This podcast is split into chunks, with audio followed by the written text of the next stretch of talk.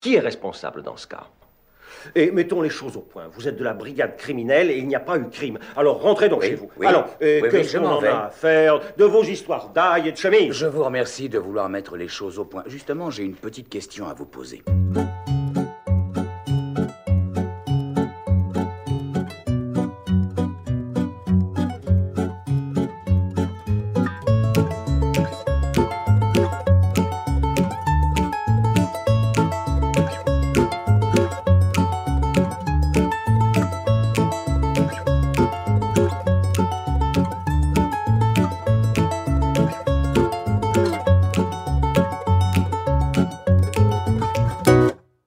Messieurs, dames, bonjour, bienvenue à tous dans un Gen Z chez Colombo où un gars de 37 ans, moi, fan de la série depuis l'adolescence, fait subir à Max, Enchanté.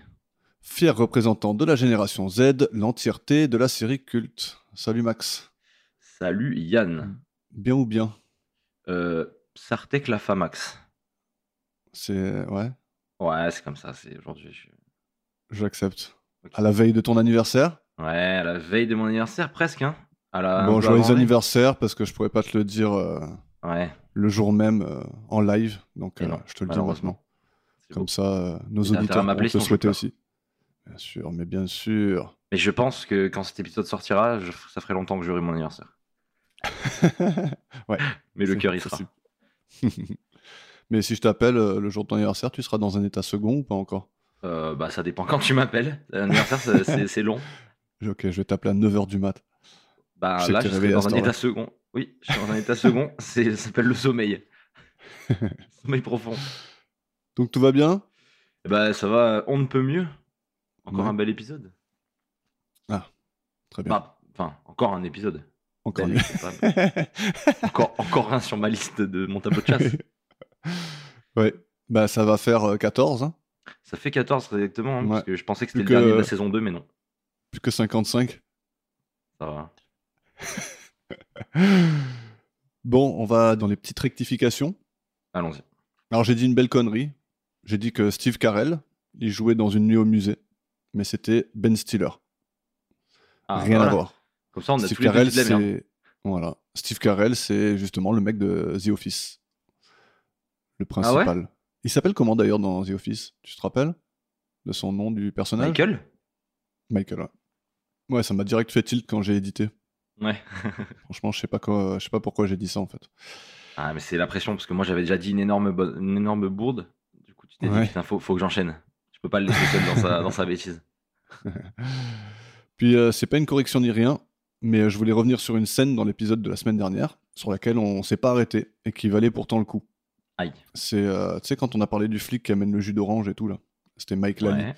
En fait, je, suis- je me suis tellement emporté dans les apparitions et la carrière de Mike Lally que j'ai Ouais. oublié de parler de Colombo qui tapote son œuf sur l'arme du crime. Parce qu'on avait dit qu'il tapotait sur la, la voiture de la victime Ouais. et qu'après il mettait, des, il mettait des- de la coquille d'œuf de partout. Mais on n'a pas dit que quand même, le mec, le flic, il lui apporte l'arme du crime, donc le, le démonte-pneu, et lui, il trouve rien de mieux à faire que de casser son œuf dessus. Ah, et je trouvais ça tellement marrant et j'ai complètement oublié d'en parler. ah, c'est grave. C'est chose faite. On n'est pas bon. Donc euh, ceci étant fait, passons à la petite question du jour. Allons-y. Elle est logique. Moi aussi, j'ai droit à une petite question du jour pour toi, donc c'est cool. Ah, cool. Et euh, donc, euh, ouais, c'est raccord avec l'épisode, bien sûr. Euh, je vais te demander si tu aimes jouer aux échecs. Je sais jouer aux échecs, mais je n'aime pas jouer aux échecs. Ok. Par contre, j'aime les board games. J'aime les, Ah. les jeux- les- j'aime les jeux intéressants. Bah, vu que je connaissais un petit peu ta réponse et que c'était plus pour les auditeurs que pour moi, je, ma question suivante, c'était est-ce que tu aimes les jeux de société quand même? Oui, voilà. Je- je- ouais, je- j'aime beaucoup les jeux de société, mais je Ouais. suis pas très. euh, Aucun bah, penchant pour les échecs? En fait, je suis pas très dead game, genre les échecs, les dames, euh, tu vois, tout ça, le Scrabble, ce genre de, de, Ouais. de jeu un peu, euh, un peu mort. Ok. Mais les Là, je me- échecs sont pas morts, mon ami. Là, je, me- je me fais plein d'ennemis, mais En fait, euh, d'ailleurs, je pense que là-dedans, bon, les dames, c'est pas un vrai jeu. Je crois pas que. aïe, aïe, aïe. Bah oui, c'est un vrai jeu, mais je- ah, il doit sûrement y avoir des compétitions de dames. Ça doit être terrifiant. Non, en fait, je suis même pas sûr. De... Bah, je vais... Voilà, je vais me renseigner. Je vais me renseigner. Parce que euh, je crois que les dames, c'est vraiment basique, quoi. C'est genre, Ah bah, les- c'est résolu, mais c'était résolu il y a déjà 200 ans, quoi. Bah, les... bah ouais, peut-être. Mais après, euh, pas forcément. Ouais, oui, oui, c'est quand même basique. Ouais. Mais il y a quand même la mécanique des échecs où genre tu peux aller chercher un double pion là si tu vas jusqu'au bout et tout, tu vois. Ouais, incroyable. hein. C'est une mécanique de fou, non? C'est profond. hein. Ça va chercher loin.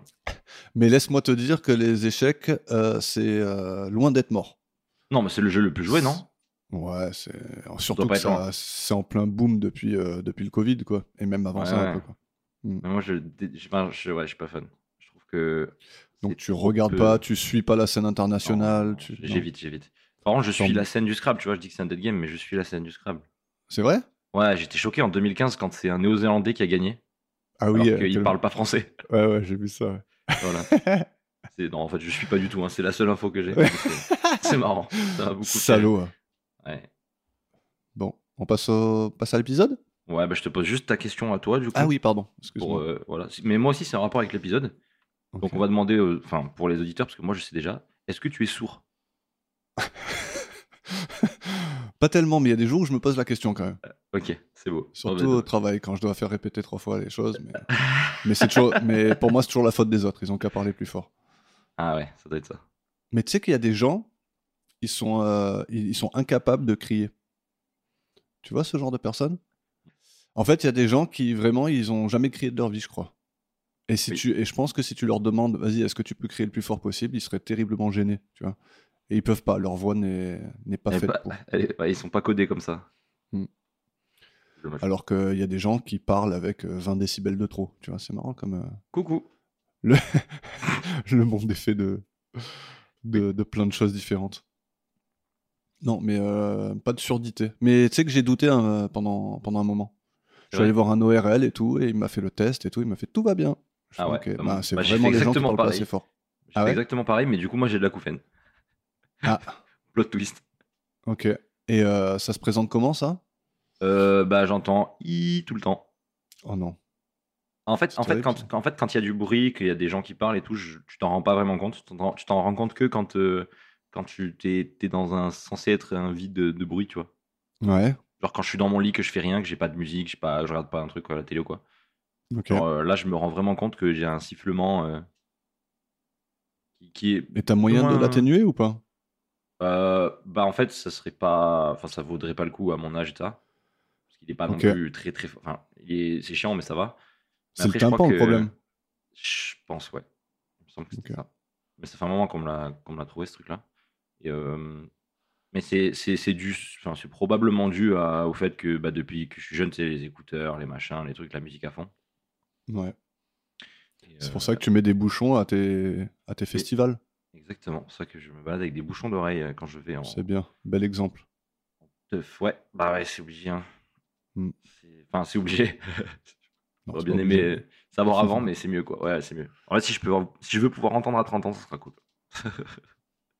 mais ouais, je crois qu'après, tu peux, tu peux mettre un truc, euh, un genre de- de- d'appareil auditif qui supprime ce bruit de. Est-ce qu'il ressemble à celui de Emmett Clayton? Non, parce que lui, il a des AirPods de qualité quand même. Enfin, un AirPod. Le Air- ouais, le, le AirPod de 73. Oui. Ouais, c'est Apple. hein. Bon, on démarre? C'est parti. Aujourd'hui, notre épisode, épisode 7 de la saison 2, un match dangereux. The Most Dangerous Match. Donc, euh, tout pareil. Diffusé le 4 mars 1973 pour la première fois. La réalisation, c'est pour Edward Abrams, qui a lui, cette fois-ci, vraiment réalisé l'épisode 2 de la saison 1. Ah, Là, cette fois-ci, c'est pas ironique. Mais euh, ça a du sens, non? Ça va. Ouais, tu reconnais un peu la patte du, du Ouais, gars de mort. ton, épisode préféré, de ton ancien épisode préféré? Non, je reconnais pas malheureusement. Non? Les lunettes de Brimmer et, et les rêves de Clayton, ça te. Non? Ah, les, les rêves de Clayton, c'était quelque chose. hein. On en parlera. Euh, L'auteur, c'est Jackson Gillis, encore une fois. Et la musique, c'est encore recyclé. Et c'est encore Dick de Benedictis. Encore de la même musique. De... Aïe, aïe, aïe, aïe. On voit où est parti le budget. Hmm. Ah ouais, ils ont, ils ont fait. Ouais. Sinon, la musique, peut-être qu'on peut arrêter de payer les gens. Ça y est, maintenant, on on en a cinq différentes. Vous pouvez...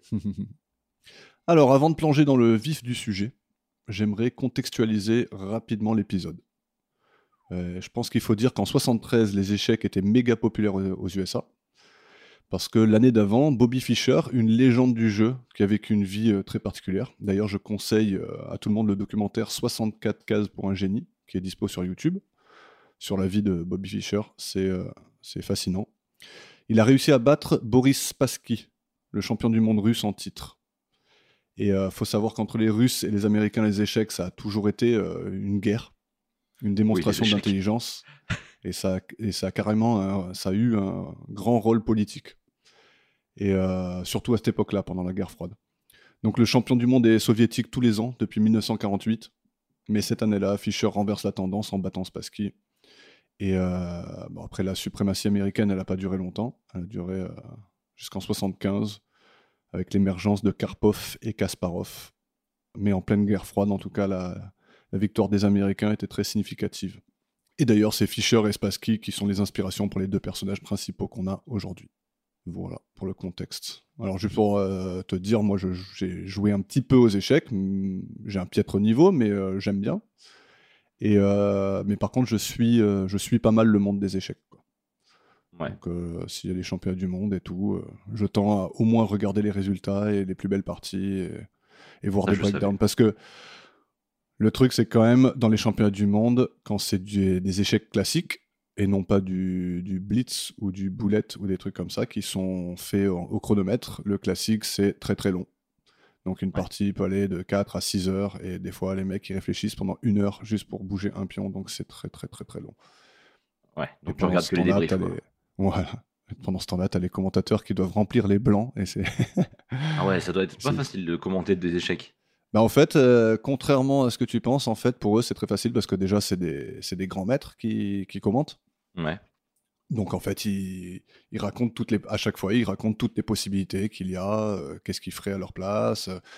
euh, voilà, ils ont plein de trucs à dire tout le temps, hein, les, les GMI. Ouais, ils font pas comme nous, ils racontent pas leur vie, quoi. Voilà. On part dans la, dans la petite séquence de rêve de notre ami Clayton. Allez. Est-ce que tu veux nous raconter? Eh ben, écoute, euh, la séquence de rêve est pour moi traumatisante. Il a l'air bloqué dans son rêve, le pauvre. Ça a l'air d'être vraiment une mauvaise nuit pour lui. Avec tout plein de couleurs dans tous les sens. Ah ouais, Et des, des ça, pièces ça de- flash. des pièces d'échecs qui, qui, qui- qui sont autour de lui. Et dont une qui se transforme en Monsieur Dulek. Et me fait trop rire. J'aime trop. J'ai adoré bouille, ce moment. Ah ouais, ça m'a vraiment trop fait rire. Ouais, Mais, euh, mais sinon, voilà, pas plus à dire de mon côté. cette, ouais euh, faut, faut juste pas être épileptique, je crois, dans, ouais, je sais pas si ça va si dans vite cet que épisode. Ouais, tu crois que c'est, ça va? Ça. Je sais pas trop, je sais pas trop en vrai. Est-ce que tu souffres de motion sickness? Euh, pas trop, en vrai, non, Mm. ça va. Ouais. Mais c'est vrai que le, le blur dans certains jeux vidéo, par exemple, ça me fait vite mal à la tête quand même. Ah ouais, t'aimes pas? Hmm, je suis pas fan. Mm. Pas super fan. D'ailleurs, ouais, c'est vrai qu'en fait, même les casques euh, réalité virtuelle et tout là, je suis pas super fan en fait. Ah ouais, ça te... Ouais, ouais, c'est... Ouais. Je comprends. Mais, mais je pense que j'ai. En fait, j'ai testé des trucs vraiment des, des V1 de V1 de V1, des vieux, vieux trucs. Je pense que maintenant, ça a dû s'améliorer. Il y a quelques j'avais années. testé, j'avais testé le Oculus de, de Facebook là, enfin de. Il y a vraiment longtemps. Ok. Mais, euh, mais je pense que maintenant, c'est mieux. Ou moins pire en tout cas. Peut-être Ouais. faudrait que je réessaye, mais. Je sais pas à quel point ils sont à fond sur la techno, euh, sur cette techno. Est-ce que genre ils développent le truc à fond ou... Ouais, ouais. mais Apple, Apple, ils ont sorti leur truc là, il y a pas longtemps. Ok. Leur, euh, leur truc de vision, il est horrible d'ailleurs, on dirait un masque de ski. Et genre, euh, pour pas que ce soit bizarre. En fait, en fait, leur objectif, c'est que tu puisses t'en servir dans la vie de tous les jours. Ouais. Genre, te balader dans la rue avec ça, et genre, en gros, c'est genre ton téléphone, il est sur ta tête tout le temps, quoi, en gros. T'as tes applis un peu. Voilà. Et genre, en fait, pour pas que ce soit stressant pour que les gens qui marchent dans la rue, parce qu'en fait, tu peux, tu peux voir au travers. Alors, Ok. mais pour pas que ce soit stressant, il y a des micro-caméras dans la lunette qui filment tes yeux et qui les mettent sur un écran. C'est horrible. Ok. C'est- très très très flippant. T'as- Du coup, tu as tes, tes faux yeux sur un écran devant toi, derrière les, les- les- les lunettes de ski. Ouais. C'est terrifiant. C'est vraiment terrifiant. Ok. Et ça Non, coûte je 3000 vois et quelques balles. Ah ouais, quand même. Ouais. Je pense que je m'achète un ordi de compète ou des gros caissons euh, pour ce prix-là. Est-ce que t'attends avec impatience les lunettes Google? Non. Non? C'est pas un truc qui t'intéresse? Non, truc un peu cyberpunk où tu te balades dans la rue et ils t'expliquent tout ce qu'il y a autour de toi, tes lunettes, euh, elles te font capter Je- tout ce qu'il y a.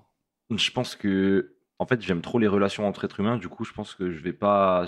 Les trucs qui sont faits pour t'isoler comme ça, je suis pas fan. C'est beau. Merci. Bravo. Max. Donc, après ce rêve terrifiant, oui, il y a tous les, toutes les pièces qui convergent vers lui, là, comme ça. Oui. Et après, il se réveille en tombant du lit, de façon très dramatique. il est tout transpirant et tout. Il se regarde dans le miroir. Et on le retrouve ensuite dans le hall de l'hôtel, en train de se faire interviewer par la presse. Alors, est-ce que tu as noté ces incroyables rouflaquettes? Ah, c'est ça qu'on appelle des rouflaquettes Des rouflaquettes ou des, des pattes Ouais, ça, ouais, Ou mais en fait, pour ou moi, des- les Même des favoris. Oh, ça, je connaissais ce nom. Je sais pas pourquoi. Mhm. Ça me dit quelque chose des Les favoris. rouflaquettes, c'est clairement le, le- le mot le plus marrant des trois. Donc j'utilise ça, moi. C'est vrai. Je vois même pas ce que ça veut dire d'ailleurs, mais T'as relevé un peu sa cravate aussi? Pas du Non, tout. j'ai Non, pas fait gaffe. Magnifique. Énorme comme celle de Bremer et Kingston avant lui. Argenté avec des petits éclats bleutés. Et comme tu dis toi souvent, c'est non. C'est non. Ça, c'est non. Mm. Objection. Et est-ce que t'as capté direct ce que c'était sa petite oreillette? Ou est-ce que genre tu t'es posé la question pendant la moitié de l'épisode? Euh, au début, je me suis dit que c'était un, un traducteur. Ouais. Tu sais, les trucs de, de, de, bah, de traduction. Pas besoin de faire un film. Mais, euh, mais ça va, on comprend vite quand même que c'est un truc de. Ouais. Moi, c'est vrai que là, je me rappelle de la première fois, j'étais totalement perdu. Je comprenais pas pourquoi le mec, il avait. un- je croyais qu'il était en communication constante avec quelqu'un, tu vois, que quelqu'un. Ah, ouais, ouais. Comme un, euh, garde du corps, tu vois, genre. Ouais, mais tu vois, ça, ça aurait. Ouais, mais en fait, même pour mon truc de traducteur, ça aurait bof été plausible. Parce que si les téléphones, ils sont tous reliés, ils ont pas de téléphone portable. Ça aurait été bizarre qu'il y ait une techno comme ça. Non, c'est sûr, mais après, j'avais aucune idée qu'un appareil auditif, ça pouvait avoir cette gueule-là. Pour moi, c'était toujours un truc accroché à l'oreille, tu vois, un peu comme aujourd'hui. euh. Ouais. Bref, on apprend qu'il est GMI, grand maître international. Tu connais un peu les titres aux échecs ou? Ouais. non Il y a, donc, il y a les, G- il y a les GMI, donc il y, a un, sy- il y a un système de classement. euh, Ça, le Elo. Hello, moi, je connais. Ouais, Ouais. le Hello, je connais. C'est utilisé dans d'autres jeux. euh, ouais. Il y a beaucoup dans les jeux vidéo. ouais. Ouais. Donc, il y a le GMI qui est au-dessus de 2500. Et il doit, non seulement il doit être au-dessus de 2500 euh, Elo, mais en plus, il doit passer des normes. C'est-à-dire, il doit gagner ou faire des bons résultats dans des tournois qui incluent un certain nombre de GMI et tout. Tu vois. Donc, euh, une fois que tu as passé 2500, il, faut encore, il y a encore des épreuves à passer. Quoi. Ouais, tu dois rentrer dans le circuit. Tu peux pas juste être 2500 et c'est toi le boss. Quoi.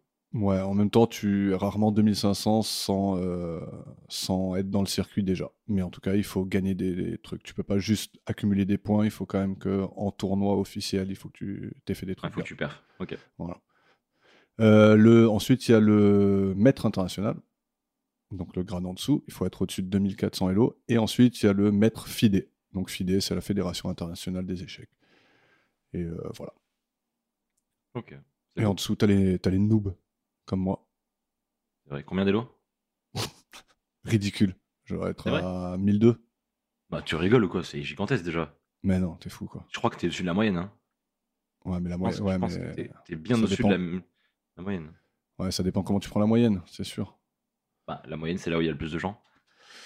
Bon, Après, euh, j'ai quelques connaissances. J'ai quelques connaissances, genre, euh, je connais plein d'ouvertures, euh, tu vois, j'ai étudié un peu, mais j'ai abandonné vite. hein. parce que, en fait, c'est si tu veux être bon aux échecs, c'est plein temps, quoi. Il y a Ouais, pas faut de- consacrer y ta vie. ouais. Ouais, c'est clair. Rien qu'il faut étudier. euh, Tu vois, parce que les gens, ils pensent, ouais, les gens aux échecs, c'est des génies et tout. Mais en fait, euh, tous les GMI, ils ont tous, tous, tous étudié des bouquins. Et... Enfin, ils ont étudié, ils ont eu un coach, ils ont, ils ont regardé des, des- des milliers de parties, ils jouent tous les jours des milliers de parties. euh, C'est Ouais, ouais, c'est- c'est c'est vraiment. Tu peux pas faire autre chose si tu fais ça. ouais, c'est clair. Et donc, comme j'avais pas envie de faire que ça de ma vie, eh ben, j'ai arrêté parce que moi, je, je refuse de faire quelque chose sans être le meilleur. En tout cas, avec, sans avoir l'ambition d'être le meilleur. Enfin, je dis ça, mais c'est de moins en moins vrai. Aïe, aïe, aïe. Tu vieillis, mon grand. Non, parce que c'est bien aussi de faire les choses qu'on a envie de faire sans forcément être le meilleur. Disons que je suis de moins en moins compétitif, et ça, c'est bien, Ça, c'est je beau. pense. Je suis d'accord. Bref. plus cet aspect-là. On apprend qu'il a un match très important le lendemain contre un ancien champion du monde nommé Dudek, qu'on a vu dans son rêve, donc, J'adore Doudek. le, mou- le moustachu. Très bon nom. ouais, C'est pour ça que c'est la première fois qu'on va qu'on va euh, faire, faire référence aux, aux protagonistes avec leur nom de famille et pas leur prénom parce que leurs noms Ah de oui. famille sont juste mieux. Clayton et Dudek, ouais. ça déchire. En plus, Clayton, c'est mon joueur de fléchette préféré. Donc, euh, s'il nous écoute, euh, big up à lui. On apprend également que Clayton est l'actuel champion depuis que Dudek a pris sa retraite il y a 5 ans à cause d'une maladie, à cause euh, bah, de son état diabétique, tout ça, je crois. hein. Ouais, je savais pas que le diabète c'était galère pour les échecs. Mais Ouais. Peut-être à l'époque beaucoup plus que maintenant. je suppose, pour la concentration, peut-être, je sais pas. Bon, en tout cas, il a arrêté, euh, il a arrêté sa carrière.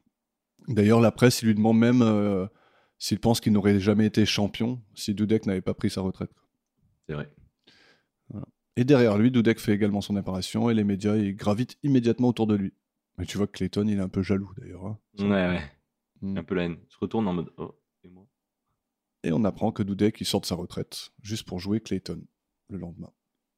Donc le, le rêve du début nous fait dire que Clayton il est un peu euh, appréhensif.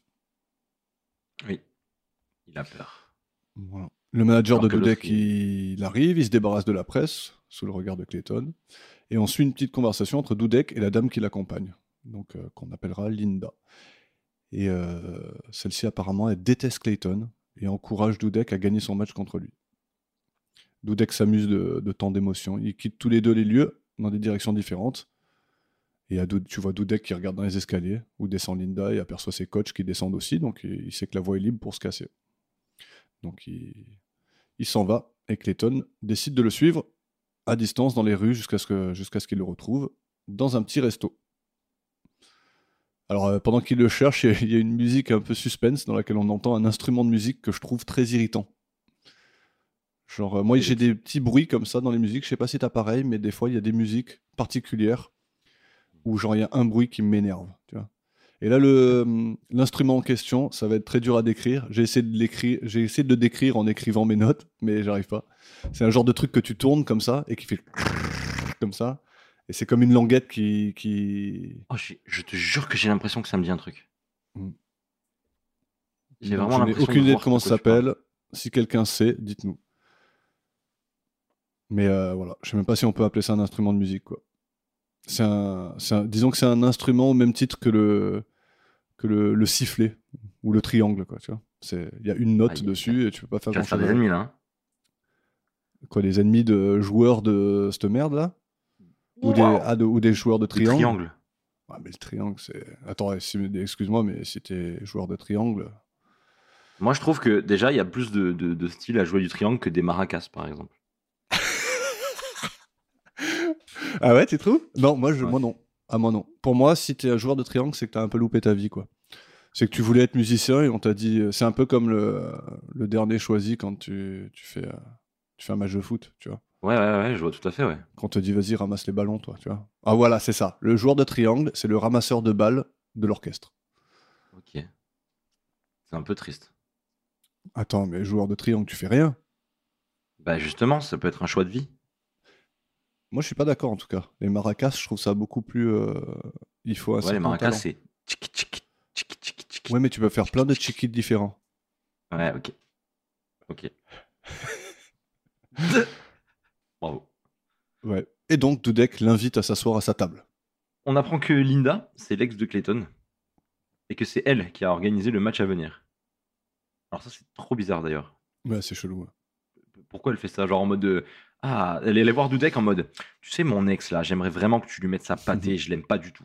Non, mais je suppose qu'elle doit avoir un rôle dans la Fédération de... internationale des Oui, échecs. oui. Je suppose. Ouais, elle fait quelque chose, oui, oui, je pense qu'elle Ouais, est voilà. pas étrangère au. Ouais, c'est pas milieu, genre bon. juste, euh, tiens, C'est pas juste son ex qui va voir son. Ouais. tu, veux pas, tu veux pas lui mettre la pâtée là, il m'a saoulé D'ailleurs, je trouve ça, je trouve ça très dommage qu'il n'y ait pas plus de contexte autour de la relation de, entre Clayton et Linda. Genre, elle dit Ouais. juste que c'est son ex, qu'en fait, il est horrible comme personnage. On comprend jamais ce qui s'est passé et pourquoi il est si horrible, quoi, tu vois. Oui, puis maintenant ils ont plus vraiment de rapport, genre. euh, Ils, vont, Ouais. ils vont se parler vite fait deux fois, quoi, et. Ouais, voilà. Ouais, c'est vrai. Ouais. J'aurais pu creuser un peu plus ça. Mais du coup, ça aurait fait un épisode d'une heure quarante là, et ça aurait été trop. Ouais, non, mais. Ouais, ouais, ok. Bon, on en reparlera sûrement à la fin. Ouais, je pense. Donc on apprend du coup que Dudek connaissait très bien la mère de Linda dans leur pays d'origine. Oui, qui est jamais nommé, mais c'est sûrement la Russie, quoi. Ah ouais? Oui. J'avais pas l'impression que c'était la Russie, moi, mais Non, tu penses qu'ils sont pas russes? Non. Dudek, non? Bah moi, je pensais que c'était le Mexique pour moi. Non mais attends, attends, écoute, écoute. Parce qu'il prend des billets pour le Mexique. Moi, je Oui, d'accord. voulait juste rentrer chez lui, le mec. Non, il est parti au Mexique, genre pour. euh, En fait, c'était aléatoire. Ça aurait pu être le Mexique, comme ça aurait pu être Ah, le. ok, ok. Ah, je me suis dit qu'il était allé au... enfin, qu'il avait pris le Mexique parce que c'était son pays. Non, il a un accent de l'Est et tout. Ouais. Tu as regardé en VO cette fois-ci ou quoi? Oui, bah. Heureuse- Heureusement, parce que franchement, vraiment, là, les personnages, ils perdent vraiment en, Ah ouais, en en, qualité en, français. Ah ouais, ouais. Bon, on verra parce pour que, euh, ouais, ils ont un vrai accent et tout en anglais qui est cool, quoi. Ah, C'est c'est vrai que je m'en suis bien sorti sur l'épisode d'avant quand même. Enfin, genre, Oui. Ouais, ça, ça va. va. Ça va, ça va. C'est vrai que c'est vrai que pourquoi on fait pas ça dans les traductions français? De quoi? Genre là, il va pas avoir d'accent du tout? On verra. Je me rappelle plus. Mais en tout cas, pas pareil, quoi. On verra Ouais, on va l'entendre parler, et je crois qu'il a pas, il a pas l'accent comme ça. En tout cas, il connaissait très bien la mère de Linda. Oui. Et euh, il pensait pas que ça embêterait Clayton qu'il en parle. Clayton répond qu'il comprend la guerre psychologique et que euh, il est pas affecté. Ouais. Mais du coup, Dudek lui demande pourquoi est-ce qu'il le suit. C'est vrai que c'est une, c'est une vraie question, c'est-à-dire parce qu'il a pas l'air d'avoir de but quand il le suit, je trouve. Non. Parce que là, il veut pas encore le tuer. Juste curieux de où il va. Et après, Ouais. il s'assoit à sa table, je sais pas. Ou alors, ah non, je crois qu'après, il fait allusion au fait qu'il a fait exprès de partir sous ses yeux. Oui, oui, après, il dit ça. Il dit euh, qu'il a fait exprès de, de partir sous ses yeux, justement pour qu'il puisse l'approcher et qu'il puisse être tranquille pour euh, se faire une petite partie ou deux, quoi. Sans, euh, sans la presse et tout ça, quoi. Ouais. Donc ensuite, ils, ils deviennent un petit peu collègues. Le- la conversation elle continue euh, gentiment. Dudek lui parle de son penchant pour euh, la nourriture française et particulièrement les escargots. Mm. Plat auquel il n'a pas le droit à cause de sa maladie. Ouais. T'aimes bien, toi, les escargots? Mec, c'est trop bon. Ah ouais? Ah, je kiffe. Ouais. Et je crois que tous les trucs un peu français comme ça, j'adore. Toi? Euh, Non, moi, je, c'est le genre de truc que je refuse de mettre dans ma bouche. Ah ouais Au même titre que les huîtres. Ah ouais, ça, les huîtres, je, je te rejoins. C'est vraiment horrible, c'est infâme. Mm. Mais les huîtres, en Mais, plus, c'est une euh, texture que j'aime pas. Les escargots, c'est un peu plus croustillant, non? Ça a des... Ouais. C'est un peu plus de consistance que. En fait, je pense qu'un escargot comme ça, je le mangerais pas. Mais avec la, la persillade et tout, là, enfin, genre le, Ouais, le truc avec l'ail et tout ça, là, c'est vraiment bon quand même. non, ça me fait trop peur, moi. Comme les cuisses de grenouille. Les cuisses de grenouille, c'est vraiment une singerie aussi. hein. Ouais, les cuisses de grenouille, c'est bon. Mais bon, ça Ah s'apparente un peu au poulet, quoi. Ça a un peu le goût de poulet, quoi. Ouais, mais c'est une grenouille, quoi. Genre, si, si ce qui te, ré- si te répugne dans l'escargot, c'est l'escargot, la grenouille, c'est encore pire. Ah, mais la Grenouille. tu sais que c'est de la viande. L'escargot, c'est juste du, coup, du, du, du slime, quoi. ok, ok, ok. Non? C'est un peu comme. Non, si, Pour si, moi, non, manger je- un escargot, c'est comme manger une méduse. Tu vois C'est. euh, Ça doit être super bon, la méduse. ouais, mais avec de la persillade et bien grillé sur un. Je suis pas sûr que ça mange beaucoup de méduses. hein. Mais tu sais que les escargots, genre, ils les sortent de leur coquille, ils les lavent, genre pour pas qu'ils soient pleins de terre et tout, tu vois. Ouais, Ça va, comprends. en fait. Non, non, mais je dis pas que c'est sale. Hein. Après, il c'est visqueux, quoi. comme ça là. Et- Ouais, en vrai, ça va. C'est un peu, c'est vrai que c'est un peu, un peu squeak squeak. Tu vois, genre c'est un peu genre comme la sèche, je trouve, quand tu le Mm. manges. Enfin, niveau texture. Ouais, je te crois sur parole. T'as jamais mangé de sèche non plus? Non plus. Ok, ok. non t'as un plus, pas de poulpe non plus. Mais moi, niveau bouffe, euh, voilà, c'est beaucoup plus facile de te faire la liste de ce que je mange que ce que je mange pas. C'est vrai? Contrairement à beaucoup. Est-ce que tu aimes le KFC Reprenons. Et donc, euh, il lui parle de- du régime particulier que, que lui a prescrit pardon, son coach, donc du deck toujours, en disant que en fait, il a pas le droit de manger grand chose en fait. Et il en Ouais. a un peu marre de bouffer euh, la même chose tout le temps. Je sais pas toi, mais moi, Dudek, il m'est im- immédiatement sympathique. Quoi. Très Oui, authentique. Ah, c'est, c'est- moi, c'est un homme que j'ai envie d'inviter au restaurant manger des. Exactement. Ouais. Mais en plus, il est, euh, bon, il est très expressif. Tu sens qu'il il s'échapperait d'aucune conversation, tu vois, qu'elle soit profonde ou pas. euh, C'est un mec, C'est genre, euh, c'est le bon vieux tonton gentil, quoi. Toujours de bonne humeur. Ouais, c'est vrai, je suis assez Et on d'accord. va même voir plus tard qu'il va tout faire pour aider son adversaire. Grave, Tu, sais, tu sens vraiment un bon vivant au grand cœur, quoi. Tu vois, il, genre, il, il est prêt à aider tout le monde. c'est un vrai bon. Ouais, et pourtant, c'est un champion du monde d'échecs, et je pense que, tu vois, c'est- il pourrait se la péter, mais il n'est pas du tout comme ça, quoi. C'est vrai, c'est vrai. Et ah oui, la conversation elle se finit d'ailleurs euh, par Clayton qui argumente que les échecs est le test ultime de la psyché humaine. Et Dudek dit que ce sont plutôt les femmes. Deux approches de la vie différentes. Ouais. Puis s'entame une partie d'échecs, improvisée, sur la nappe de la table. Jusqu'à ce que le serveur il leur demande de se barrer. quoi. Pas très Ouais. gentiment d'ailleurs. hein. Il en peut Oh, plus. ouais, les gars là Oh Ils sont là, ils le regardent même pas. J'aime bien comment Et, ça euh, s'est lancé quand même cette partie. Ouais, Genre ouais. vraiment sans aucune raison. Ouais, ouais. Bon, c'est impossible hein, ce qu'ils ont fait, hein, mais. euh, Genre, euh, il a commencé à pousser la salière, l'autre il a poussé la poivrière, et il n'y avait pas de pièces autour. C'était juste, allez, on va construire au fur et à mesure. Bon, non, c'est pas impossible, Je pense que euh, c'est partent du principe qu'ils partent de zéro, non? Ouais, voilà, c'est, non, c'est clair. Non, non, c'est pas impossible. Je retire ce que j'ai dit, c'était pas impossible. mais, Je- euh, J'ai menti. Bon, en tout cas, pour info, je vais essayer de, de montrer au monde entier mon knowledge des échecs. Il joue un gambit dame refusé. Il y en a qui sauront ce que c'est et n'a pas. Ça s'appelle le Queen's Gambit en anglais. Alors, je sais pas si tu as vu la série euh, Netflix du même nom. Non. Non, ça s'appelle en français Le jeu de la dame. Ok, c'est pas vu. Je crois que c'est sorti juste avant le Covid et ça a été hyper populaire. Ce qui a pop- D'ailleurs, je pense que c'est euh, la série qui a.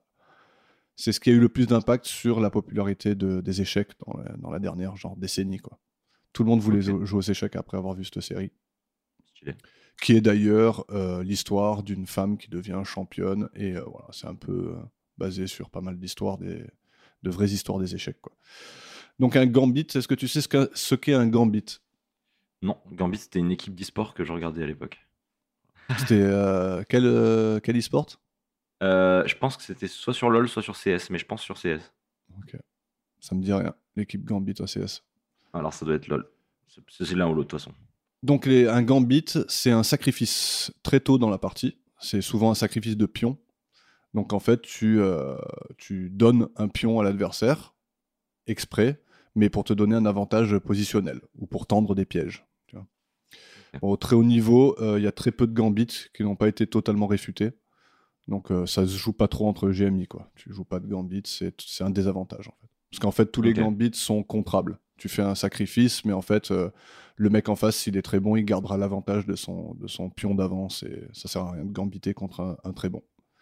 Mais euh, contre les un peu plus faibles, c'est vachement bien parce que tu tends pas mal de pièges et c'est cool. Moi, j'aime bien jouer les gambits. Toi qui es un échec player, est-ce que Ouais. genre le- les pions vraiment les pions basiques, Oui. est-ce que est-ce qu'ils ont vraiment une utilité ou c'est vraiment que de la chair à canon? Oh, ben non, non, ils ont une vraie utilité. Ouais, Pour moi c'est comme les villageois dans le loup-garou, tu vois, genre t'as pas de rôle et tu sers à rien. Ouais, non, mais non, pas du tout. Ça les villageois dans le loup-garou. Non, non, non, ils ont une vraie, ils ont une vraie force. hein, et il faut savoir s'en servir pour, euh, pour être bon. C'est, ça rentre dans le. ça va alors. Globalement, il faut savoir s'en servir. quoi. Et euh, moi, mon gambit préféré, d'ailleurs, c'est le gambit euh, danois. C'est l'ouverture danoise, pour la petite histoire. Tu te retrouves avec deux pions en moins, mais des fous très bien placés. Mais contre un très bah. bon joueur, t'es mort. Ouais. Alors notons aussi avec quoi ils jouent leur partie. Ils ont délimité le plateau avec des fourchettes. À la fin, tu sais, quand on revient et qu'on voit leur partie en cours.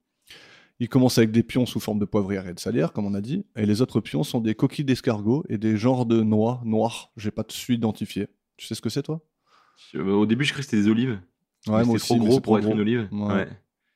Du coup je sais pas. Euh, D'ailleurs, petite inconstance, les noix noires que Clayton commence à poser au tout début sont du côté de Dudek quand la partie est plus avancée. Et, euh, et euh, Clayton, lui, joue les escargots. Ses pions, c'est des, des coquilles d'escargots.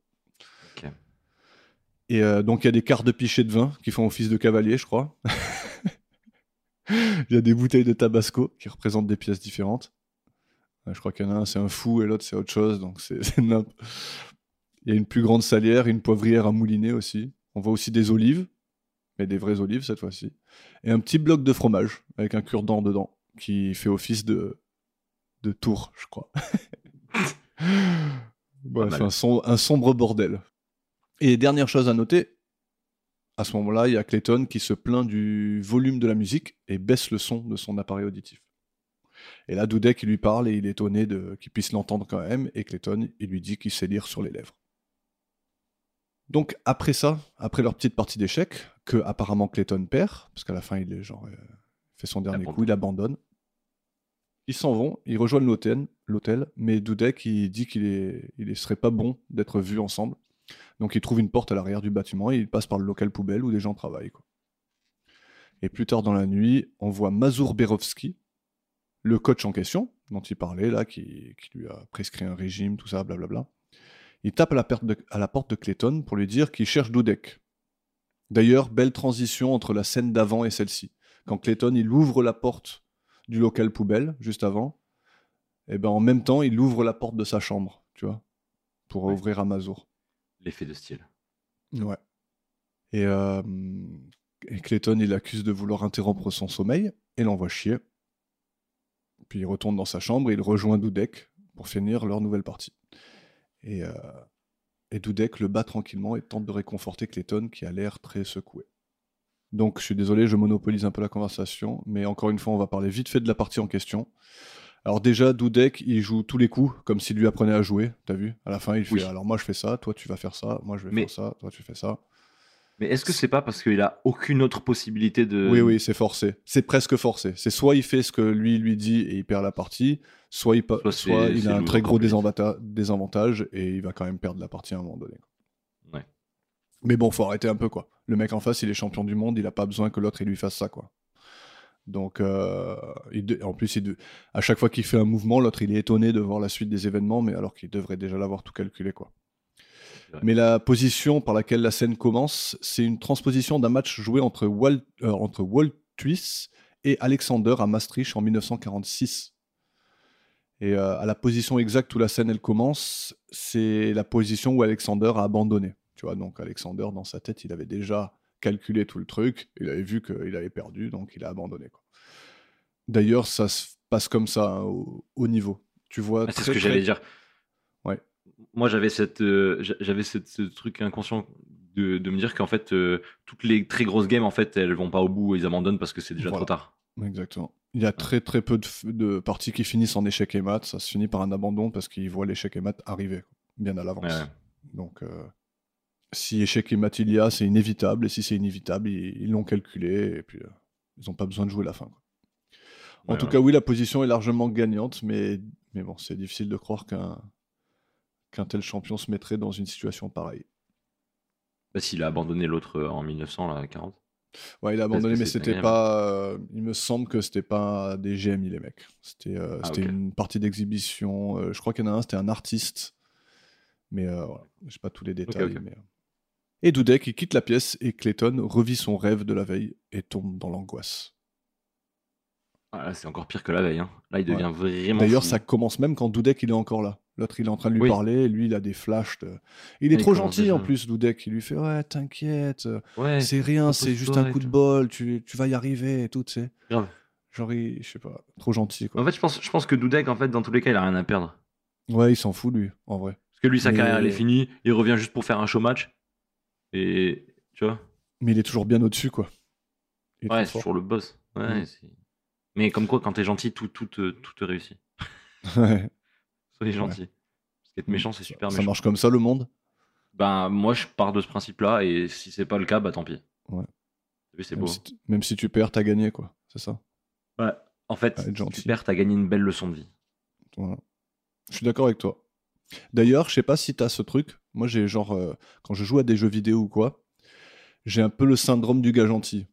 Genre je, tu vois par exemple, euh, pour citer ce jeu-là, Fa- Fallout, tu vois. Ouais, ouais. Genre je joue et dans Fallout tu peux être qui tu veux. Tu peux être très très très très gentil ou tu peux être très très très méchant et tu peux faire ce que tu veux. Et ben moi j'arrive jamais à être méchant, tu vois. J'arrive pas à voir le mec gentil qui vient Monsieur, vous pouvez m'aider, lui mettre une balle dans la tête. Moi j'arrive pas, tu vois. Ok, donc C'est plus fort que moi. Il faut que me gentil. force. Euh, je sais pas si ça fait de moi un vrai gentil, mais j'ai ce truc-là dans les jeux vidéo en tout cas où genre j'arrive pas à être euh, méchant. Moi, je, je, je réagis beaucoup en fonction de la personne en face. Ouais. Si, si je trouve qu'il est méchant, euh, je, je suis méchant. Ok. Mais au premier abord, c'est vrai que je serais plutôt gentil, je pense. Oui. Je, je confirme. Oh, T'es mon petit doudek à moi. oh bébou. Alors, quand même, à noter, donc, quand il, quand il commence à, à replonger dans son petit rêve, quand Dudek il est encore là, on entend des applaudissements et tout, tu sais. Il est Ouais. là, euh, genre il entend la foule qui applaudit. On voit des flashs colorés, tout ça.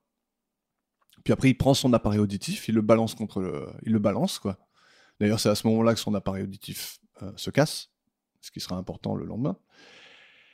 Et il le balance à travers la pièce. Et là, je sais pas ce qu'ils ont voulu faire, mais on entend un bruit de verre cassé, comme si l'appareil avait brisé une vitre, mais c'est le rêve qui se brise, tu vois T'as Ah oui. ça? Oh, mais c'est horrible. ce- Ouais, c'est dégueulasse. Il y y a- il y a un point PNG de vitre Ouais, brisée là qui, qui apparaît. Sur le rêve, qui est superposé au rêve, qui est euh, vraiment moche. C'est très, blanc, on dirait vraiment pas du verre cassé.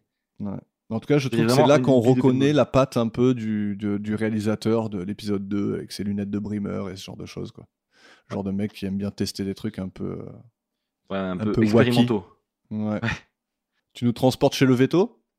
Allons-y chez le veto, où on voit le, le, le trait, le trait euh, manqué. euh, Enfin, il nous manque en tout cas. Le chien de Colombo. Oui, on manqué. retrouve le chien. Ça y est, on retrouve le chien qui est pas dans son meilleur état, le pauvre. Mais... Non. Et du coup, on voit euh, Colombo et le veto qui jouent aux dames. Le fait Ouais. de la référence des dames. Eh oui. Et je savais pas que les dames, il y avait des pions rouges et noirs. Non, tu peux avoir ce que tu veux. C'est un peu comme Non, le backgammon, tu peux mettre les couleurs que tu veux, c'est pareil. Je refuse. Blanc et noir, c'est Ah ouais? bien. Ouais, je Tu trouve trouves que ça inadmissible? Ouais, un peu. Ouais, mais le Mais en plus, aux dames, il y a Eh un non, bail de. Si, aux dames, il y a un bail de noir sur blanc et blanc sur noir, non? Parce que le truc, c'est que aux dames, toutes les, tous les pions sont sur, les mêmes, sur la même couleur de case. D'ailleurs, sur les cases noires. Et donc, si tu as du blanc et du rouge, ça se voit sur le noir. Ah non, c'est sur les cases blanches En tout cas, ils sont tous sur les mêmes cases. Ah bon? Et oui, parce que, ça, se- parce que les dames, ça se joue qu'en diagonale. Donc, si c'est pas sur les mêmes cases, ils vont toujours se passer à côté, les pions. Ça se joue en diagonale, sauf quand tu manges quelqu'un. Et quand Non, tu manges quelqu'un, tu lui toujours sautes diagonale. non Non, non, non. Quand tu manges quelqu'un, Ah ouais tu sautes par-dessus en diagonale. Je pense qu'on jouait très mal aux dames avec mes parents. Ah oui. Ouais, ils font comme avec les, avec les petits, ils te, ils te font des règles adaptées à, à ton intelligence. Donc ils te faisaient un truc un peu basique. Quoi. Ah ouais, très très Ah, ils t'ont fait les je- dames basiques, carrément. Ah ouais, les dames en en mode simplifié, c'est. c'est la bataille, quoi, en fait. Ouais, c'est ouais, c'est. Super jeu, la bataille. D'ailleurs, continuez. Hein. Ouais, la bataille, je joue des fois avec mon fils. C'est vrai? Ouais. Tu joues, enfin, tu attends, quoi.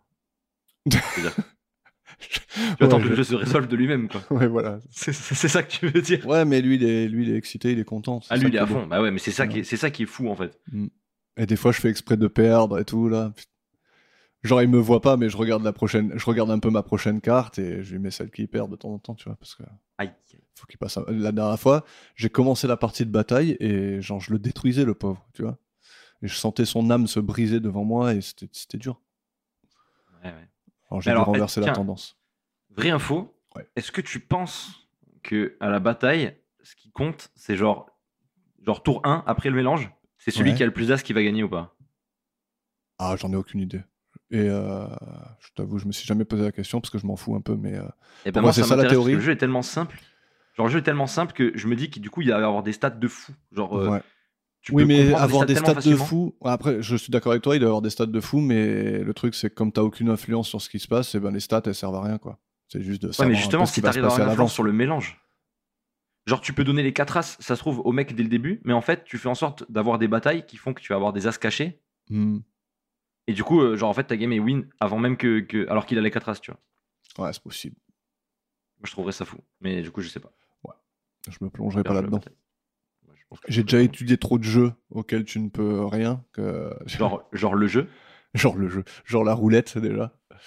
Aïe, aïe, aïe, aïe. Tu peux étudier tant que tu veux, tu gagneras pas.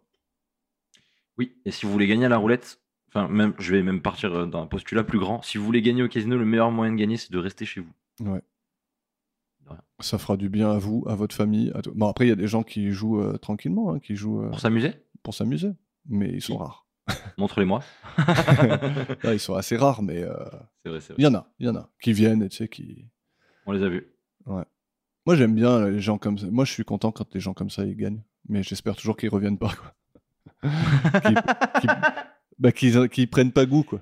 Ils encaissent, ouais, ils encaissent et merci. Bref, rien à voir avec l'épisode. Rien à voir avec l'épisode. On est parti loin. hein. Ouais, la, ça. bataille et tout. Donc, Et- il joue aux dames, tu disais. Oui, ils jouent aux dames chez le veto. Oui. Donc c'est vraiment le l'épisode, c'est vraiment les jeux de, de plateau, quoi. Ouais.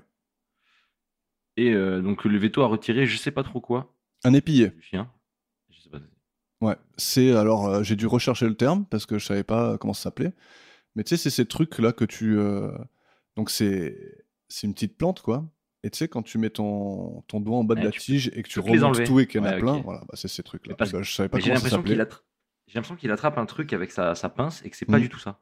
Non, si, si, c'est ça, mais euh, il est un peu ouvert. Tu vois, il est genre sec et ouvert. Tu vois, il est pas vert. Il est, tu sais, quand, il, tu sais, D'accord, quand ils d'accord. deviennent marron là.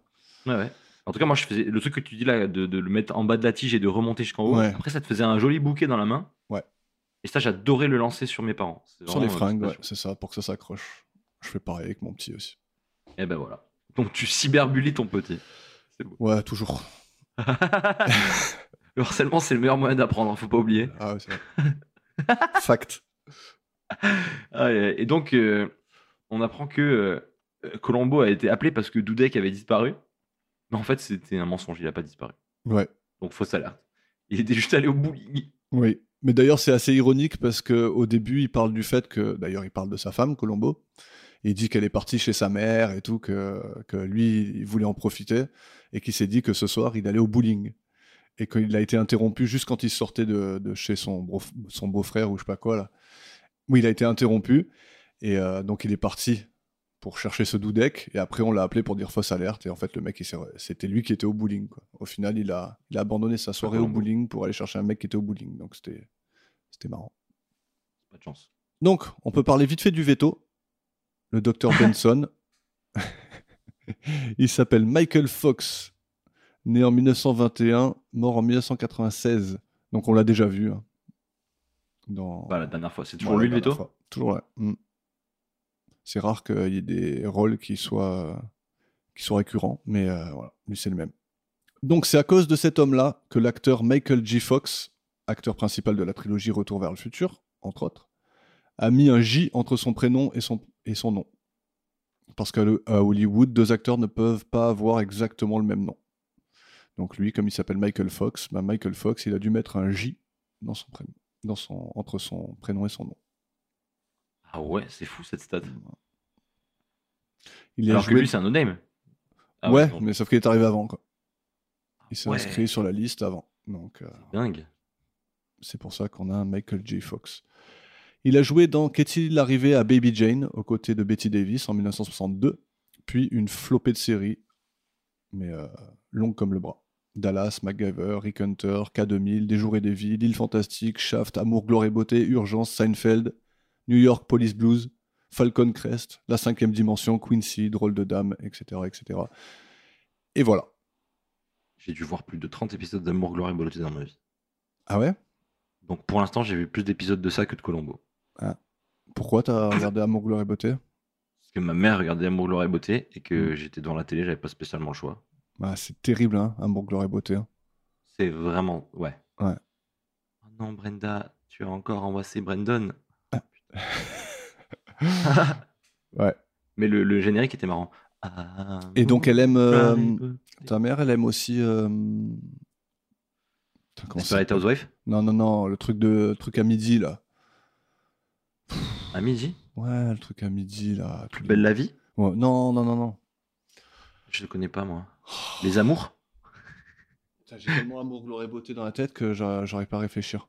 À midi? Non, mais de toute façon, à midi, ils sont pas là, mes parents, généralement. Ils regardaient pas la télé. Les feux de l'amour. Ah, ouais, je crois qu'en fait, ils regardaient.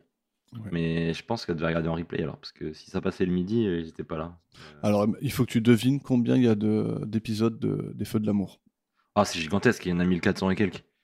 Non? Mm. Ouais, Il y en a... Il y en a plus de 12 000.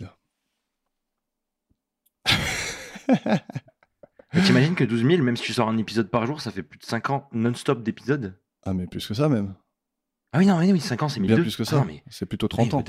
C'est 30 ans de 1 par jour, quoi. What the fuck? Mm. Attends, mais il faut être fou, non, pour faire ça? Ouais, il faut surtout être fou pour suivre tout le truc.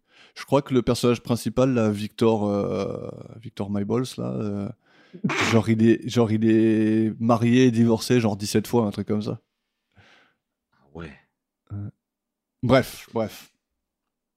Partons dans la chambre de Clayton. Alors on le voit, il, qui pense au local à ordures. Chose que je fais aussi des fois chez moi. Je suis debout Oh, chez moi en peignoir et je pense au dernier vide ordure que j'ai vu. tu fais pas ça, toi? Ouais, moi aussi, ça m'arrive souvent de fantasmer sur mes poubelles. Ouais. Genre la poubelle en c'est bas de chez toi, des choses comme ça? Ne m'en parle pas trop, s'il te plaît. Et donc, on voit un plan qui commence à prendre forme dans sa tête. Il appelle une compagnie aérienne en se faisant passer pour Dudek et réserve un billet d'avion en destination du Mexique. tellement facile. C'est Ouais. tellement facile. Et euh, on le voit mettre un- son appareil auditif près du combiné.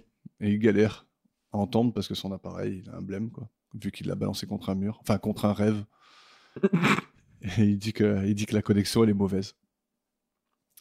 Je pensais que ce serait peut-être un indice avec la compagnie aérienne, tu vois. Que Colombo, il irait voir la compagnie et qu'il aurait dit oui, euh, Ouais, on entendait quelque chose, des Ouais. bips ou je sais pas quoi, mais en fait, non, pas du tout. C'est vrai qu'ils ils en ont tout à fait rien à faire de ce, de ce billet d'avion. Ouais, ouais c'est vrai, on n'en parle même pas après, quoi. Mais bon, Ouais, après- ils, ils Ouais, c'est va. même pas c'est mentionné. C'est même pas mentionné une fois qu'il avait pris un billet d'avion.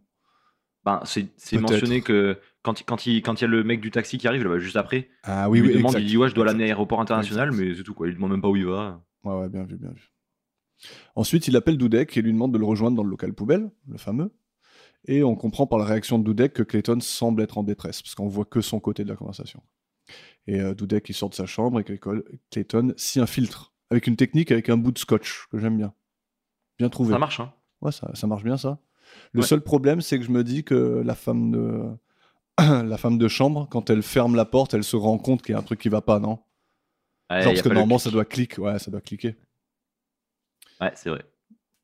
Donc, mais je pense euh, qu'elle ouvre, et elle ferme tellement de portes dans la journée que ouais, c'est euh, tellement instinctif, mécanique. je pense que tu t'en rends pas compte. Ouais, ouais. Ouais, mais justement, je crois qu'elle l'a tellement fait qu'au moment où, genre, il y a un petit truc qui réagit bizarrement, ben, elle Ouais, c'est vrai. Si ça clique pas, tu t'en rends compte. Ouais. Sauf si elle a des, des AirPods dans les, dans les oreilles et que. Elle aussi, quoi. Ouais. Donc il prend une mallette de voyage dans l'armoire et il fout toutes les affaires qu'il trouve dedans. Toutes les affaires de Dudek. On le voit aussi ramasser une enveloppe estampillée d'un sigle particulier. Bon, euh, franchement, sacrément dangereux comme plan.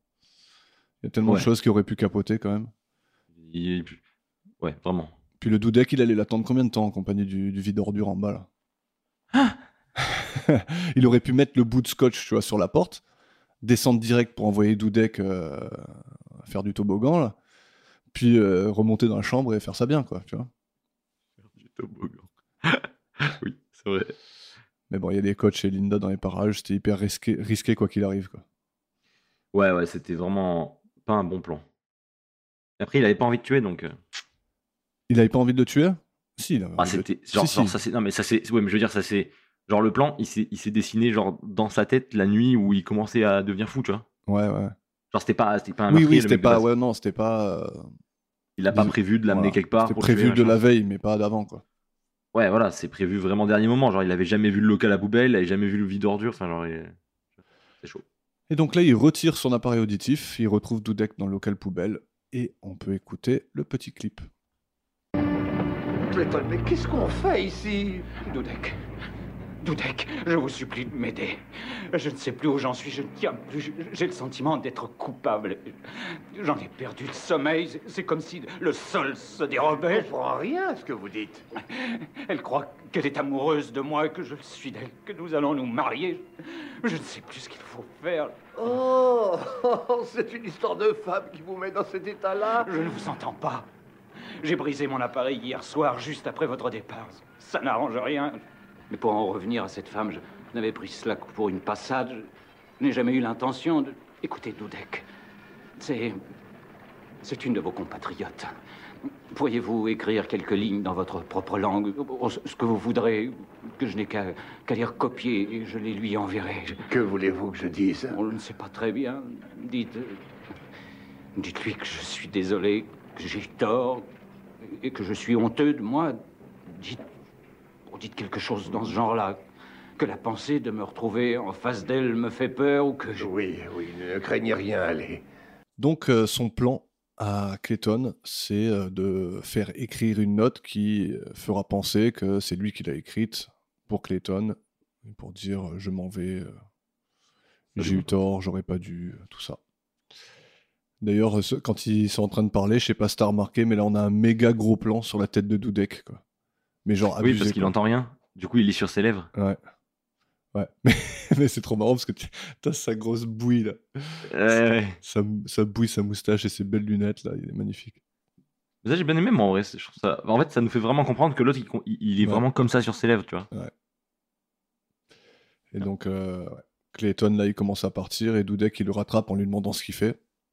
Et voyant que- ah oui, en plus, voyant qu'il est tout stressé à propos du match, Dudek, sympa, il lui propose de reporter le match. Tu vois. Putain, mais il avait qu'à Ouais. dire ouais. Franchement, il est tellement gentil, ce gars-là, qu'il aurait pu lui dire écoute, je suis tellement. En fait, ça me stresse tellement d'avoir été champion et tout, je suis pas sûr que je peux le faire ce match, j'ai trop peur, nanana. L'autre, il lui aurait sûrement dit euh, écoute, laisse tomber ce match, on le fait pas, c'est pas important pour moi. Moi, ce que j'aime, c'est les escargots. Le reste, euh, c'est pas grave. Je suis sûr qu'il aurait été compréhensif. Quoi. Je suis même ça- sûr, je peux, je peux même, même m'imaginer que si vraiment il avait vu Clayton trop en détresse, vu que l'autre il a raté sa carrière, il aurait même proposé de peut-être truquer le match. Possible. Genre en mode euh, allez c'est pas grave, t'inquiète, toi au moins t'as encore ta carrière devant toi. Ouais. Moi c'est pas grave, je faisais ça juste en mode show match et il y avait quand même une chance que je perde. C'est possible. ouais. C'est possible qu'il propose ça. Il est tellement, c'est tellement un good guy. Ouais, carrément. D'ailleurs, je pense que c'est le. C'est le, c'est le, la victime la plus sympathique qu'on ait eue jusque-là, en tout cas. Je- enfin, en tout cas, de mon point de vue, quoi. Genre, je, je- je te rejoins. Et euh, bon il méritait pas. Il méritait pas ça. Surtout, euh, surtout comment il est mort, quoi. Qu'il est pas mort, ouais. Ouais, pas tout à fait. Et donc à ce moment-là, Dudek, il remarque qu'il porte son sac à lui et Clayton, il le pousse dans le broyeur à ordures. Alors il n'est pas encore tout à fait mort, mais parlons vite fait de lui. Tomlin Dudek, joué par Jack Cruchen, euh, né en 1922, mort en 2002, connu pour son rôle dans La Garçonnière, qui lui vaut une nomination aux Oscars, un film de 1960. Il est l'un des rares acteurs à se faire tuer par un martien dans deux films différents. C'est beau. La guerre des mondes en 1953, et euh, donc pas avec Tom Cruise, hein, l'autre version, et La planète rouge en 1959. Il a joué dans Superman en 1952, puis voilà, un épisode du Prince de Bel Air, un épisode d'Arabesque, un de Matlock, Magnum, Hotel, L'homme qui tombe à pic, etc. Beaucoup de petits rôles. Mais euh, un gars sympa, sûrement. Des acteurs qui sont destinés comme ça à faire des trucs, tu vois. Lui, il est destiné à se faire tuer par des, Par des martiens, par des martiens. Ouais. tu vois. En France, on en a d'autres. c'est-à-dire? Je sais pas, des gens qui sont destinés pour, euh, pour faire des rôles. Ouais, Genre, euh. Genre Clavier, il est toujours le riche chiant. Ouais. Un peu bruyant. Tu aimes bien Christian Ouais. Clavier? Ça va. Ouais. Ça va. J'aime bien. Trop de Genre décibels. Jean Reno, c'est toujours moi. un mec dark, tu vois. Hmm? Qui? Genre Jean Reno, c'est toujours, c'est toujours un, un- un gangster dark un peu, tu vois. Ouais. C'est jamais le con.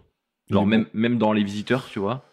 Il joue jamais un- euh, Oui, oui, c'est vrai. Dans Les le- Visiteurs, il est le con, mais pas le, pas le con con. Ouais, il est le plus sérieux des deux. Il est, cons, en fait, il est le con parce que parce qu'il est pas dans son, tu vois. Ouais. Pas dans son En fait, je crois que je me rends compte que j'ai un peu de culture en comédie française, en fait. Ouais, j'ai l'impression que tu parles plus souvent de cinéma français que de. Mais, je- mais je pense qu'en fait, euh, j'aime bien le cinéma français. Genre, je trouve qu'on a, un- ouais, je sais pas. Ok. Est-ce que tu as vu le dîner de con? Euh, non. je pense Oh, bah, pas. là, là, euh, s'il te plaît, fais-moi plaisir. Toi Là- qui as un là, peu la. mais mais ça, c'est Toi qui as la culture regarderai. française, il faut ça, il faut absolument que tu le regardes. je le regarderai, je le regarderai. Ah, c'est Eh ben, tu sais quoi, je le regarderai. Pour le prochain épisode, ça sera regardé. Promis. Il n'y en a je, pas deux Je te le rappellerai. Non, il n'y a pas de. Il a pas de deux. Parce que cet après-midi, j'ai rien à faire en plus, après l'épisode. Donc, je vais le regarder direct après. Ah, parfait. Tu vois, ça, te, c'est pas beau, ça? Je te ferai un rappel toutes les demi-heures. ben, Je vais le regarder de toute façon. Ok. Bon, on part dans la salle de compète? Allons-y. Belle salle, très belle salle. Oui. Très Je- ressemblante à la réalité d'ailleurs. Ah ouais, ok. Voilà, Ouais. c'est- j'allais te demander du coup. Ouais. La table au milieu, la caméra vraiment juste devant, le grand tableau derrière avec toutes les pièces qui seront bougées en accord avec la partie, quoi. Comme ça, Ok, tout le monde peut suivre ce qui se passe exactement. Et c'est comme ça que ça se faisait à l'époque. Maintenant, euh, c'est avec des ordis, mais à Maintenant, l'époque, c'était comme ça. Internet, ouais. Ouais. Et en fait, Ok. euh, apparemment, il y a un mec qui était dans le dans l'équipe de tournage. Je me rappelle plus quel- exactement quel rôle. C'est genre un, un directeur artistique ou un truc comme ça. Ouais. Euh, il était très très fan d'échecs. Il a même joué une fois contre Bobby Fischer. Le- quand Bobby Fischer, il jouait contre plusieurs euh, plusieurs personnes en même temps. Tu sais, qui faisaient des parties simultanées, comme on va voir Clayton faire à la fin de la. Ah, c'est un vrai truc, ça Ça existe vraiment? Ouais, ouais, carrément. C'est une exhibition que. euh, Ah, ok, ok, ouais, c'est vraiment du showmatch, quoi. Ouais. Il y a Magnus Carlsen, donc l'actuel champion qui est champion ouais. depuis, depuis 10 ans, un truc comme ça. Lui, je le connais, c'est le boss. Il est trop fort. hein. C'est le meilleur, su- probablement le meilleur joueur de tous les temps. ouais. Et euh, lui, il, en- il en a fait euh, récemment. euh, il le fait contre des bons mecs, hein, il joue pas contre des, contre des chèvres. hein. Ouais, oui. Donc, le, ce directeur artistique, si c'est ça qu'il est, euh, il jouait très bien aux échecs. quoi. Il a vraiment. Ok. voilà, je pense C'est bien, moins ça te permet de, ça te permet d'avoir des, des Ouais. trucs un peu plus réalistes. Ouais. Bon, c'est bien Après, on verra qu'il y a bien. des trucs euh, un peu moins réalistes. Bah déjà qu'on a Ah ouais dit que on a déjà Oui, dit déjà que le- euh, le coup de il joue pour trucs, lui ouais. et tout, et tout ça, Ouais. euh, c'est un peu nimp, mais euh, ouais. bref, je t'écoute. Donc dans la salle, Clayton est euh, devant l'échiquier. Les caméras tournent, le public est présent et euh, tout le monde attend du deck qui est apparemment bien en retard. Mais du coup, il joue un match en blitz. Vu qu'il y a les petites. euh, Non, non, alors je, je parlais, je disais qu'il y avait un chronomètre en blitz et en bullet, mais en fait et euh, et en rapide aussi. Ça c'est il y, a- il y a plusieurs modes. Il y a donc le classique où je crois que c'est genre t'as une demi-heure par coup, mais tout le tout le temps. En fait, il y a des formats différents pour le classique, mais c'est très long. Il y a un chronomètre, mais c'est vraiment long. Genre ils sont jamais euh, genre ils sont jamais à court de temps quoi. Tu vois, vraiment, sauf s'ils ont vraiment surréfléchi quoi, mais euh, mais voilà. Donc il y a, il y a un chronomètre, mais bon, il est ils ont tout le temps qu'ils veulent, quoi. Alors qu'en rapide ou en blitz, c'est des... tu vois, le blitz, c'est 5 minutes, quoi. Ouais, ouais. 5 minutes chacun, quoi. Donc, euh, Mais en tout cas, je trouve ça fou que. Enfin, moi qui suis pas dans ce monde-là, mhm. que malgré que ce soit un show match, il déclenche son horloge ah, parce qu'il est en retard juste. Ah oui, Alors ouais. tu sais, ça pourrait. Parce qu'il est blanc. Enfin, genre. Ouais, mais tu vois ce que je veux dire ou pas? Ouais, ouais, carrément. Mais, Genre juste, il pourrait l'attendre pour le show match, tu vois. ouais, mais c'est ouais, mais c'est un, un show match, oui et non. hein. C'est quand même l'ancien champion du monde contre le champion du monde. C'est un gros événement, quoi. Oui, mais Alors, je dire, pas stipulé, même- mais c'est peut-être... euh, ça joue peut-être pour le championnat du monde, je sais pas. Mais si, mais s'il avait, s'il avait, enfin, s'ils avaient joué le match, tu peux pas dire le mec il a, il a été meilleur parce qu'il a juste eu moins de temps en fait. Non, c'est sûr. Mais... Enfin, alors, je sais pas. Je trouve ça, je trouve, je trouve ça déloyal de ouf. Quand t'es dans un tournoi où genre c'est millimétré, qu'il va se passer des trucs après et tout, je Ouais. comprends, tu vois. Ouais, mais après, c'est comme ça les échecs. C'est à une certaine heure, si t'es pas là, tu... tant pis pour toi, t'as qu'à y être, quoi. Il n'y a pas de retard, en fait, au- dans ce genre de match. Ouais, je trouve ça un peu, c'est Bah, un peu unlucky, mais ok. Ouais, je sais pas, dans les compètes, t'as pas à être en retard. Si y a un match de foot qui commence à une telle heure et que et qu'il y un- manque un joueur, ils vont pas attendre le joueur, quoi. Tu vois, bah, aux échecs, pareil. quoi. Mais au foot, il y a un remplaçant, tu vois, ils vont mettre quelqu'un d'autre. D'ailleurs, sur une- un, un V1, sur un V1 de ping-pong, Ouais. le mec en face de toi il est pas là, tu vas pas servir dans le vide. non, mais tu vas être disqualifié très vite. Je sais pas. Je Ah oui, t'es aux Jeux Olympiques euh, et que ça commence à telle heure, si t'es pas là, à mon avis, au bout de deux minutes, t'es disqualifié, quoi. Ouais, sûrement, il y a moyen. D'ailleurs, il y a une vidéo très bonne de Magnus Carlsen qui arrive. Genre, c'est des. Là, il joue en blitz. Je crois qu'il a. Genre, il a. Je, je peux me tromper dans le temps, mais genre, il a 2 minutes sur le chrono ou un truc comme ça, ou 3 minutes sur le chrono. Et il arrive avec genre 2 minutes 30 de retard. Il commence quand il lui reste vu. 30 secondes et le mec, il le détruit. Je l'ai- vu, j'ai vu ce, j'ai vu ce truc. J'ai vu ce truc. Il arrive, il, genre, il, il joue le coup, clac, clac, Ouais. clac, clac, clac. Il reste même à moitié debout et il lui demande de s'asseoir. Parce que tu dois jouer assis Ouais. obligatoirement, je crois. Il y a une règle comme ça. Il regarde même l'échiquier d'à côté et tout. et genre, il, il analyse la position de l'échiquier qui est à côté et tout. C'est il est trop, fort. Ce mec, ouais, ce mec, je pense qu'il doit avoir mal à la tête quand il rentre chez lui le soir. Mais en plus, ce mec-là, genre quand il. Parce que lui, il stream beaucoup. Hein, ce qui... Donc aujourd'hui, on est dans l'ère où les, les joueurs d'échecs, ils streament et il y a des gens qui regardent. Quoi. Et, Il euh, leur vie. Et lui, genre, il est là, il est avec ses potes, il y a des gens qui dansent derrière lui et tout. tu sais, il est trop. euh, Il est super décalé comme mec, en fait. C'est pas genre un mec sérieux, échec et tout. Il est décalé, il est marrant. Il... Ah ouais? Ouais, ouais. Ses streams, ils sont vraiment marrants, ils sont fous. Des fois, je te... Des fois, tu allumes son stream, il est là en train de jouer aux échecs, pendant que les autres, ils sont tous derrière parce qu'ils sont fascinés par, euh, forcément par lui, quoi, tu vois. Le niveau, ouais. Mais en même temps, il y en a un, genre, il va avoir une tête d'animal, tu vois, et tu te dis, qu'est-ce que c'est, ça? C'est comique. Ah ouais, ok, ok. Ouais. Des fois, il y a, des fois, il y a de la techno à bloc et t'as tout le monde qui danse à côté et lui, il joue aux échecs. c'est. Ok. Encore, encore un épisode plein d'apartés, j'adore. Ouais, ouais c'est beaucoup sur les échecs quand même. J'espère ouais, que ça va vrai. pas, ça va pas être trop boring, quoi.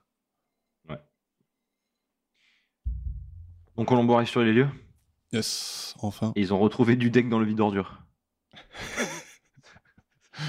Cette phrase est incroyable déjà, j'adore. le fameux Doudek qui l'a qui empêché de jouer au bowling la veille. Ont trouvé Doudek dans les poubelles. Donc euh, on apprend qu'un taxi l'attendait dehors pour l'amener à l'aéroport. Et Ouais. que ça sera visiblement un accident parce que je, je crois que ça glisse par terre, du coup c'est facile de tomber dedans. Je n'ai pas bien compris. Ouais. T'as vu la dégaine du chauffeur de taxi ou? Quoi Ouais. Son seul accessoire, c'est un putain de képi, quoi. Ouais, Ils ont dit, ouais, viens avec tes fringues normales, mais mets un képi rouge, ça, te- ça, ça ira très bien. Il est magnifique. Ouais, j'avoue. Et euh, quand Colombo il rejoint le sergent là sur le côté de la route, il y a une belle ambulance qui passe juste là. D'ailleurs, je pense qu'il y a Dudek dedans. Et comme c'est la seule voiture notable de tout l'épisode, notons que c'est une Chevrolet C10 Panel, bien rustique aussi, un peu dans le même genre que, Chevrolet. que l'ambulance qu'on a vue dans le dernier épisode. On va parler vite fait du sergent Douglas qui est avec lui. C'est Paul Jenkins, né en 1938, mort en 2013. Il était maître d'escrime. Voilà. Il a joué dans un épisode de Walker Texas Ranger. Que des beaux feats. hein. Ouais. Pas vraiment besoin d'en dire plus, je crois. Ouais, c'est suffisant. Allez, c'est un petit film dans lequel il a joué parce qu'il était aux côtés de, de deux futures tueuses de Colombo. Le film s'appelle La femme sans mari de 1972 et les actrices en question sont Trish Van de Ver et Janet Lee, qui sont toutes les deux réunies dans ce film. Et euh, maintenant, il faut que je trouve le film. Mon but maintenant, c'est de trouver le film où il y a le plus de tueurs de Colombo rassemblés dans le même film. Parce que là, deux d'un coup, c'est fort. En plus de deux tueuses, c'est marrant. Quoi. Ah, j'avoue, j'avoue, c'est pas mal. Et pas des moindres en plus. Oh. Oh Vente de boue. Donc, on est dans une chambre d'hôtel.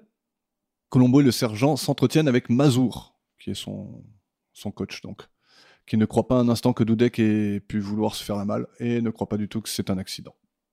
Bon, sacré personnage ce Mazour. hein. Je sais pas si t'as aimé. Ouais. Ouais, ouais, il est, il est- il est étrange. Ouais, il prend les flics de haut. Il a un, un bel accent de l'est aussi. Il prend les flics de haut, surtout le sergent. Il a un beau costard, une belle moustache, des beaux yeux clairs. Ils l'ont bien trouvé celui-là. Je trouve que son Ouais, acting, il, est, il, est, il est trop bon. Quoi. Ah, il est pas mal, j'aime beaucoup. Et euh, Colombo, il lit dans un carnet que Dudek il portait un dentier.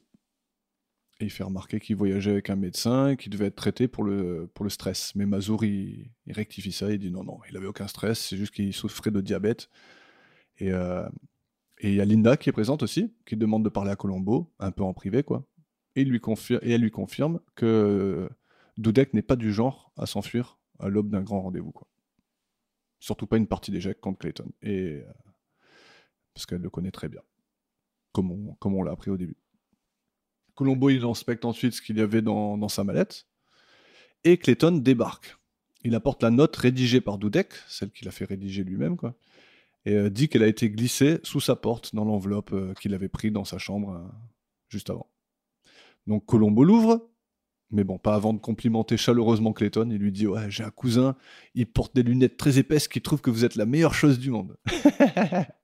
Des lunettes très épaisses. Et euh, donc le coach, il sort le. Euh, Colombo, il donne euh, le mot au coach pour qu'il la traduise. Et euh, c'est écrit ce qu'il lui a fait écrire, quoi. Et là, euh, ouais, même Clayton, il, il feint un peu le- l'empathie envers son adversaire, quoi. Genre, le Ouais, pauvre, ouais. il était trop stressé et tout. Salaud. Ça doit être ça, ouais. Salaud. Ça doit être ça, enfoiré. Et à Clayton, il offre ses condoléances au coach, mais Colombo lui apprend qu'il qu'il est à l'hôpital, dans le coma, mais pas encore mort. Donc c'est déjà un premier indice, quand même. Ouais. C'est le me- seul mec qui est venu qui a supposé qu'il était mort. C'est vrai. Mais moi, je pense qu'à ce moment-là, Ouais.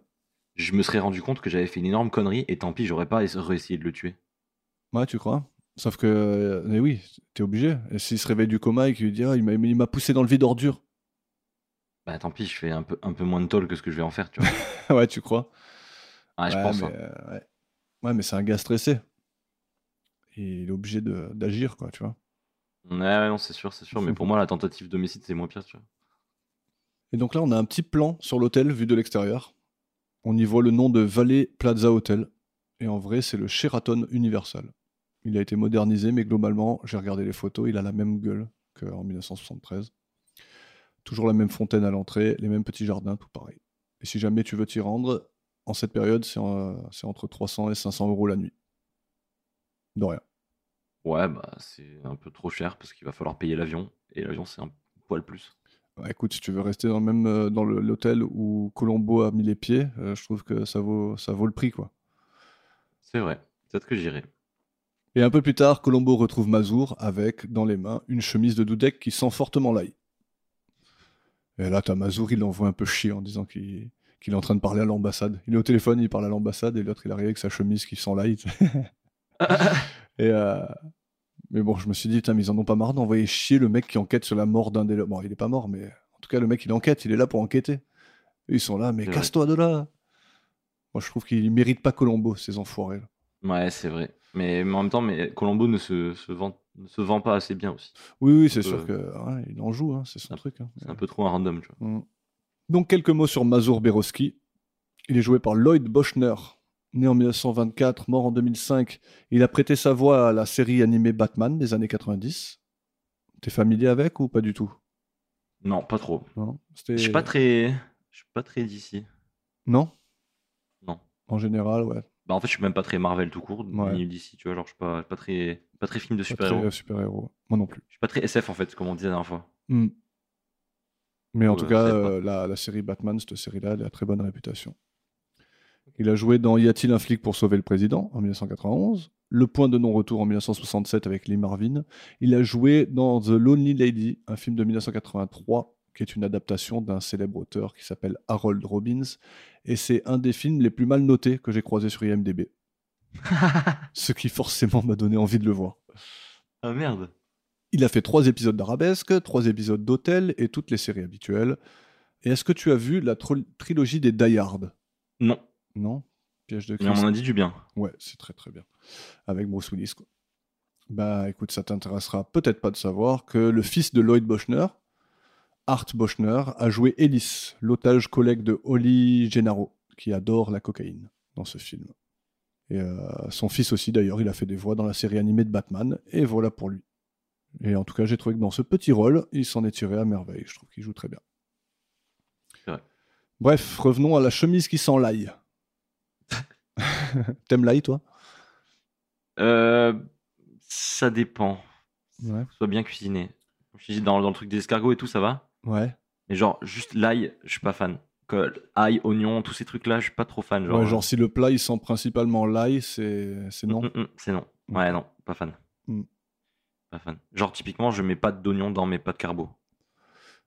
Ouais, c'est c'est plutôt normal ça, non? Non, les Français, ils mettent de l'oignon dans la pâte carbo. D'accord. Et euh, mais l'oignon, l'oignon c'est pas trop ton truc non plus? Ça va dans la même catégorie Mm. que l'ail? Ouais, pour moi, ouais. Sauf les oignons, genre, qui sont trop bons, là. Genre les, les, les crispy onions. Genre que t'as dans les le burgers. Dans les burgers. Ouais, ça, ça par contre, c'est c'est une vraie singerie. Ça, c'est Ouais, vraiment bon, très ça. très bon. Mm. Ah, ça, c'est fou. Pour en manger cru, peut-être pas, mais ça va. Ouais, Genre, c'est c'est un peu- vraiment très bon. C'est un peu, c'est un peu huileux comme truc. Ouais, c'est un peu crunch crunch. Par contre, l'oignon les, rouge euh, et tout dans la salade. t'aimes pas les onion rings? Ah si, ah si, t'as raison, je kiffe l'onion ring en fait. Ouais. En fait, je crois que j'aime bien l'oignon maintenant. Tu sais que moi, euh, une fois, j'avais fait des vrais onion rings, tu vois Ah, tu m'en as parlé en plus. Ouais, ah, je t'en ai déjà, je t'ai on déjà a déjà parlé en off. Ouais, J'avais fait plein de tests différents, et, euh, plein de tests différents, pardon. Et euh, j'avais trouvé une belle recette. ouais. C'était la tuerie. quoi. Ouais. Mm. Mais putain, c'est un bordel pour le faire, quoi. Ouais, bah ouais. Ça pourrit ta friteuse, c'est un truc de fou. Bref, Donc Colombo euh, sait que là il est interdit et il lui suggère qu'il est sorti la veille pour en manger et qu'il est tombé malade et que c'est ce qui aurait entraîné son angoisse, l'abandon du match et par conséquent l'accident. Oui. Mais Mazor euh, proteste vraiment énergiquement et euh, Colombo il suppose que c'est parce qu'il se sent responsable de l'accident. il va vite le corriger.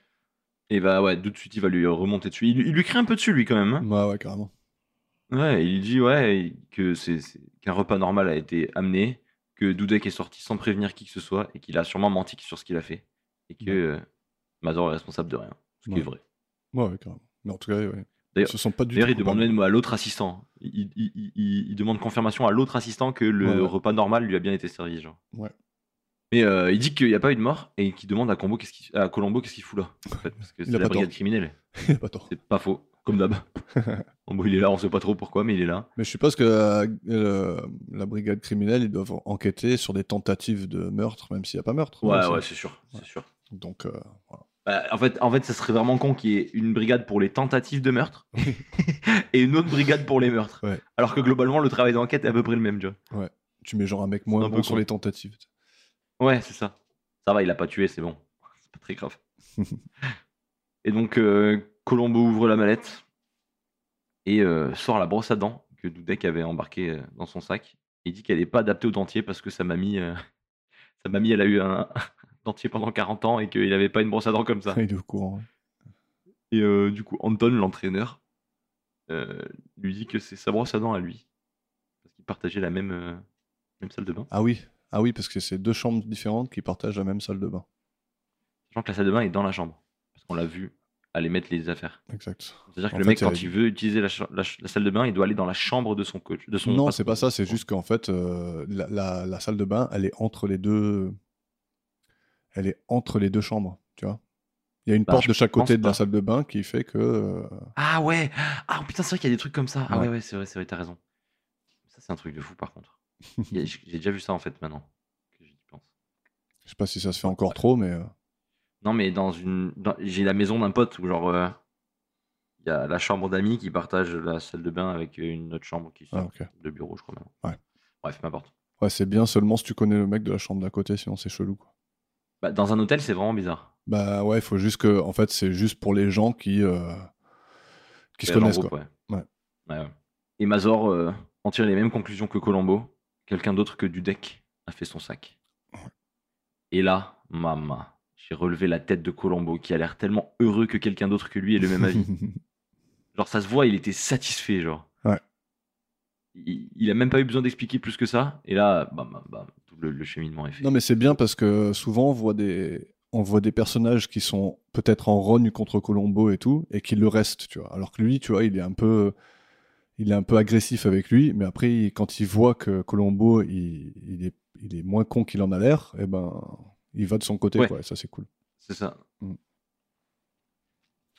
C'est ça. Et donc, Nous on en part, suivons à une scène à l'hôpital. ouais, on part à l'hôpital. Clayton, il demande à la réception des détails sur l'état de Dudek. Linda le rejoint avec une liste de médicaments dont il a besoin pour son diabète. Et Clayton, il prend la liste, il la regarde et il la lui rend. Très rapidement. Très vite. Puis, Mm. il s'en va, il va dans le hall d'entrée. Donc, il- je crois que, ouais, il descend. Il sort un papier de sa poche et commence à retranscrire la liste des médicaments qu'il vient de voir. Alors, Colombo, là, à ce moment-là, il arrive, il le surprend. Toujours, euh, toujours là au bon moment. Et euh, Clayton, il range le papier en disant qu'il est en train de- il était en train de rédiger une note pour accompagner des fleurs.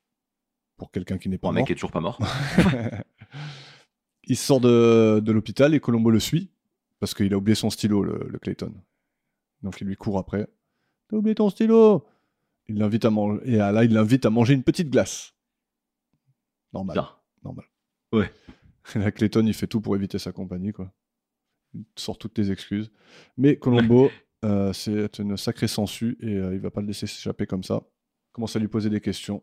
Il lui demande euh, pourquoi un homme aurait utilisé une belle enveloppe officielle pour la note qu'il a laissée, mais aurait écrit le mot sur un petit papier sorti d'un bloc-notes tout pourri, quoi. Au lieu d'utiliser les feuilles offici- officielles qu'il avait, quoi. Très bonne question, bon indice, non?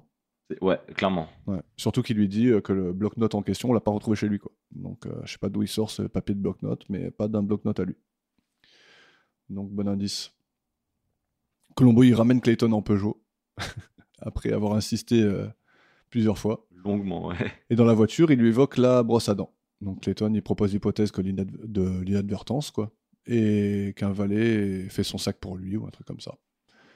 Et euh, Co- Colombo, lui demande pourquoi lui-même avait 5 minutes de retard au match. Et Clayton répond qu'il est allé acheter un nouveau transistor pour son appareil auditif qui a rendu l'âme la veille. Puis euh, Colombo, il se demande pourquoi Dudek n'a pas signé la note. Et Clayton, il dit qu'il n'y avait pas besoin. Comment tu le trouves cet indice-là? Le, le non-signage? Ouais. C'est un peu. Ouais, pas forcément. Je pense que quand, quand- en fait, quand tu fais une note comme ça, euh, c'est quand même logique. Enfin, alors. euh, Ouais. Je sais pas. Mais moi, j'avais quand même. Ouais. J'ai quand même un, un truc qui me. Chiffonne, me- me- Ouais. turlupine. Ouais. C'est que du coup, il a fait écrire une note à- dans la langue. Bon, on va dire qu'il est russe. Il a Oui. fait écrire une note en russe Oui. pour la donner à quelqu'un qui ne parle pas le russe. Ouais. Mais c'était pour être sûr qu'on sache que c'était lui qui l'avait écrite. Mais en même temps, ils ont reconnu Oui, l'écriture. mais du coup, euh, mais du coup, mais du coup, si si lui Oui, avait vraiment voulu Ouais. faire une note, Ouais. il aurait pas écrit. Enfin, il aurait écrit dans une langue qu'ils vrai. comprennent tous les deux. c'est vrai. Mais en fait, le truc, c'est que le seul moyen de lui faire écrire une note, c'était de prétexter le fait qu'il fallait l'écrire dans cette langue et, et parce que lui, il pouvait pas. Ça, oui, oui. Mais Ah oui, c'est sûr, mais genre dès le début, dès le début qu'ils auraient reçu la note en- dans la mauvaise langue, ils auraient Ouais. dire mais pourquoi il a écrit dans cette langue-là si c'était pour la donner à toi? Franchement, si Colombo il venait et il disait mais euh, pourquoi aurait-il écrit en russe alors que vous n'êtes pas russe, tu vois? Je, Ouais, voilà. je pense que ça aurait été pertinent, effectivement. Il aurait pu relever ça, ça aurait été un indice de plus. D'ailleurs, je sais pas ce que tu en as pensé et euh, de l'épisode d'avant et tout ça, mais je trouve que plus on avance, plus il y a d'indices et de d'indices pertinents. Tu vois, là, je trouve que dans celui-là, c'est truffé d'indices, quoi. Et que mi bout à bout, ils sont pas tous gros, mais mi bout à bout, euh, ça, lui, ça lui dit vite fait qui c'est le tueur. Ouais, c'est vrai. Ils ont fait l'effort de, de- de- dans l'écriture de rajouter pas mal de petits. Ouais. En tout cas, je trouve toute la scène dans la voiture sympa. C'est à l'ancienne, quoi. Tu vois très bien qu'ils sont pas dans une vraie voiture. Ils sont dans un studio comme Nora Chandler, on a vu dans le. Ouais, exactement. Et euh, Mais ouais, ça donne un certain cachet. hein. T'aimes bien, toi? Ouais, je trouve ça marrant en fait. Ouais. fait vraiment. À l'ancienne. Ça fait, ça fait OSS Ouais. 117. hein. C'est- Ouais, exactement, exactement. tu vois, OSS 117, ça par contre, j'ai vu. Ouais. Ça, c'est vraiment. Ça, tu vois, ça pour moi, ça, c'est un film français. Non? Ouais, ouais, carrément. Je, je kiffe. Ah, ça va. Ok, ok. Je kiffe. Je crois que la scène euh, où Jean Dujardin il chante Bambino Bambino dans le dans le resto avec sa mandoline là, c'est mythique. Quoi. Ça, c'est. Est imaginer mythique. sa tête. Ouais, il est mythique ce mec, j'avoue. Même s'il est en train de se prendre une sale polémique sur la tête, là. Donc en ce moment là, Ouais, ouais. c'est ce quoi là en ce moment? Euh, L'opening de, de la Coupe du Monde de rugby. Et quoi? Il y a eu quoi? Ben, on s'est pris une shitstorm euh, parce que en gros, euh, il a fait l'opening. Genre, le, le premier match, tu sais, il y a toujours une petite cérémonie avant. Ouais. Du coup, il était déguisé en, en vrai franchouillard avec, euh, avec son béret baguette, Baguette, et tout. Et genre, il faisait vraiment, il faisait vraiment des trucs de, de vrai franchouillard à l'époque, tu vois. Ouais. Et, et tous, les, euh, bah, tous les gens qui sont un peu euh, euh, progressistes euh, dans le sens non, mais la France, c'est plus ça. pourquoi on se rattache à des vieilles images comme ça La France, maintenant, c'est hétéroclite ou je sais pas quoi. Enfin, bref. En gros, il s'est pris un shitstorm en mode voilà, on représente encore la France par des clichés comme ça, alors que c'est pas ça la vraie France. Oh là là, mais ils peuvent pas rigoler un peu. Ouais, en fait, en fait c'est exactement, je me suis dit, au bout d'un moment, il faut, faut s'agirait de grandir, tu vois. Mais, mais voilà, c'est dommage. Il faut être fier de nos de nos clichés. Bah ouais, moi je pense que, je pense que l'ancien temps, c'était le. C'était pas mieux. Non. Parce que Non, mais c'était mieux avant, c'est un de- mensonge. Je pense que. Mais je pense que c'est ça représente nos- nos- nos- notre pays. Quoi. Ouais. Puis en même temps, quand tu fais un cliché comme ça, euh, tu te moques un peu aussi de toi-même, quoi. Tu vois c'est c'est de l'autodérision. C'est c'est bien pour. Je sais pas. Moi, je trouve que c'est bien. Non, je, moi, moi- bah, surtout que bah, c'était à l'occasion, ça dure pas longtemps, tu regardes vite la cérémonie. Ouais. Mais, mais c'est, c'est, c'est, c'est- en fait, tu vois que c'est vraiment bon délire, tu vois. Ouais. Genre, euh, surtout que le rugby, le rugby, ça a vraiment pas cette mentalité méchante, tu vois. Genre, euh, C'est clair. c'est vraiment un sport où les gens ils, se kiffent et tout entre eux. Genre, euh, puis genre du jardin, quoi. Ça va. bah, c'est, ça s'est super mal passé. Du coup, là, il se prend vraiment un déferlement sur, euh, sur X.com. Hmm. Et donc, on se retrouve au resto avec euh, Clayton et Colombo parce qu'il a bien insisté. hein. Il lui a dem- il l'a invité trois fois au resto. À chaque fois, il lui a dit non, mais il l'a quand même amené, quoi. Il, a- bah, il le kidnappé, hein, c'est Ah ouais, a- hein. un peu ça. ouais. c'est le même resto que la veille. Clayton comprend vite que le serveur a signalé à la police la présence des deux hommes la veille. Et Colombo, il demande pourquoi Clayton n'a pas été franc avec l'information. Il dit Ouais, mais on, vous me l'avez pas demandé. Il fait Ouais, non, mais aussi, vous auriez pu, euh, vous auriez pu lâcher l'information volontairement, quoi. Et mais là, il, a- il lui dit ben, En même temps, je l'ai quand même dit à Linda, il y a pas longtemps. Effectivement, le, le matin même, on le voit le dire, euh, lui dire à Linda qu'il était avec, euh, avec Dudek au, au resto. Et on a un petit clip de leur conversation qui s'ensuit. J'adore comment il le défie. Il a vraiment lancé un défi. Oh, oui. C'est vrai, j'ai failli oublier. Je voulais vous montrer ceci. Ça doit avoir beaucoup de valeur et je tremble à la pensée que je pourrais le perdre. C'est une vraie splendeur. Et il paraît que les pièces sont faites à la main, dans un ivoire euh, très ancien. Le roi, un fou et un pion. Je vais vous dire pourquoi j'ai apporté ce jeu ici. C'est pas seulement parce qu'il a de la valeur, mais c'est surtout parce qu'il appartient à Tomlin Dudek et que ça me pose un problème qui m'empêchait de dormir cette nuit. Vraiment? Hmm. Oui, quand par exemple un peintre décide de partir en voyage, il emporte sa boîte de peinture, son chevalet et sa palette. hmm. Jamais un joueur de boules ne se déplace sans emmener ses boules avec lui. Alors je ne vois pas pourquoi un grand champion comme M. Dudek, un maître international, serait parti en voyage sans emporter son jeu. Mais ce que vous dites là, lieutenant, est très juste. N'est-ce pas? Très juste. Ça revient à dire que, que la personne qui voulait le tuer a fait sa valise Mais que cette personne ignorait qu'il ne se déplaçait jamais sans son jeu portatif. Je n'aurais jamais commis une telle erreur. C'est vraiment impensable. Euh, tenez, j'ai toujours mon jeu d'échecs sur moi. Le voici. Quelle erreur. Ouais. Quelle erreur de dire ça alors que le jour juste avant, ils ont fait une partie sans son jeu d'échecs portatif. Ça va être relevé un peu plus tard. Donc oui, pour revenir euh, vite fait à la, à la VF et au clip qu'on a entendu avant, bah, effectivement, Dudek, il n'a pas du tout de- d'accent euh, en français. Oui, c'est vrai. Donc parlons vite fait d'Emmett Clayton, joué par Laurence Harvey. 1928, il est né, et en 1973, il est mort. Comme les dates l'indiquent, il est mort quelques mois après la diffusion de cet épisode, à l'âge de 45 ans, d'un cancer à l'estomac. Il buvait, il fumait énormément dans sa vie. Il jouait souvent des rôles où il était déchiré entre l'amour et l'ambition, et était connu pour sa voix grave et son impeccable diction. Ce qui est assez remarquable dans cet épisode d'ailleurs, je trouve. Il a une, il a une très, il a une diction euh, très, euh, très prononcée. Il a joué dans Un crime dans la tête avec Frank Sinatra, Janet Lee, Angela Lansbury, qui est Jessica Fletcher dans Arabesque, donc l'enquêtrice, et James Gregory, qui a déjà joué dans deux épisodes de Colombo. Il a eu une fille avec une certaine Pauline Stone qui s'appelle Domino Harvey, qui est l'inspiration du film Domino de 2005 avec Keira Knightley, Mickey Rourke et quelques gars qui jouaient dans Beverly Hills. Ça raconte la vraie vie de Domino Harvey, donc de sa fille, qui a commencé sa carrière comme top modèle et qui est ensuite devenue chasseur de primes.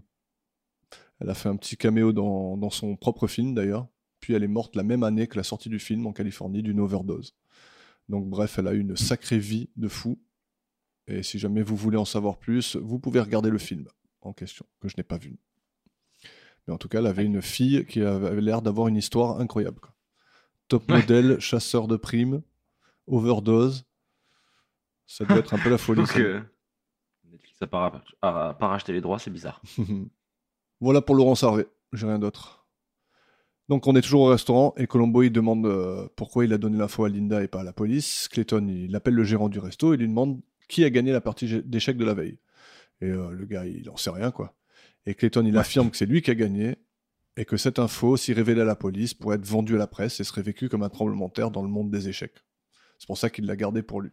Et en plus il dit qu'avec l'accident de Dudek ça aurait été insensible de, de donner cette info quoi.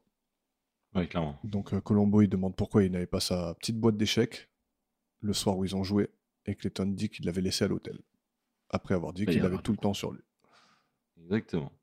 Et que, et que du coup, en plus, il fait comprendre que euh, Dudek aussi aurait dû toujours avoir la sienne sur lui. Enfin, alors, Oui, parce qu'il dit, il, il dit genre, euh, ah mais moi, on est des pros d'échecs, on l'a toujours sur nous, donc Mhm. euh, ça peut pas être moi, parce que sinon, j'aurais enlevé sa boîte d'échecs. Ouais. Donc ça veut dire que vraisemblablement, ils auraient eu tous les deux leur boîte sur eux, Ouais. mais ils l'ont pas eu.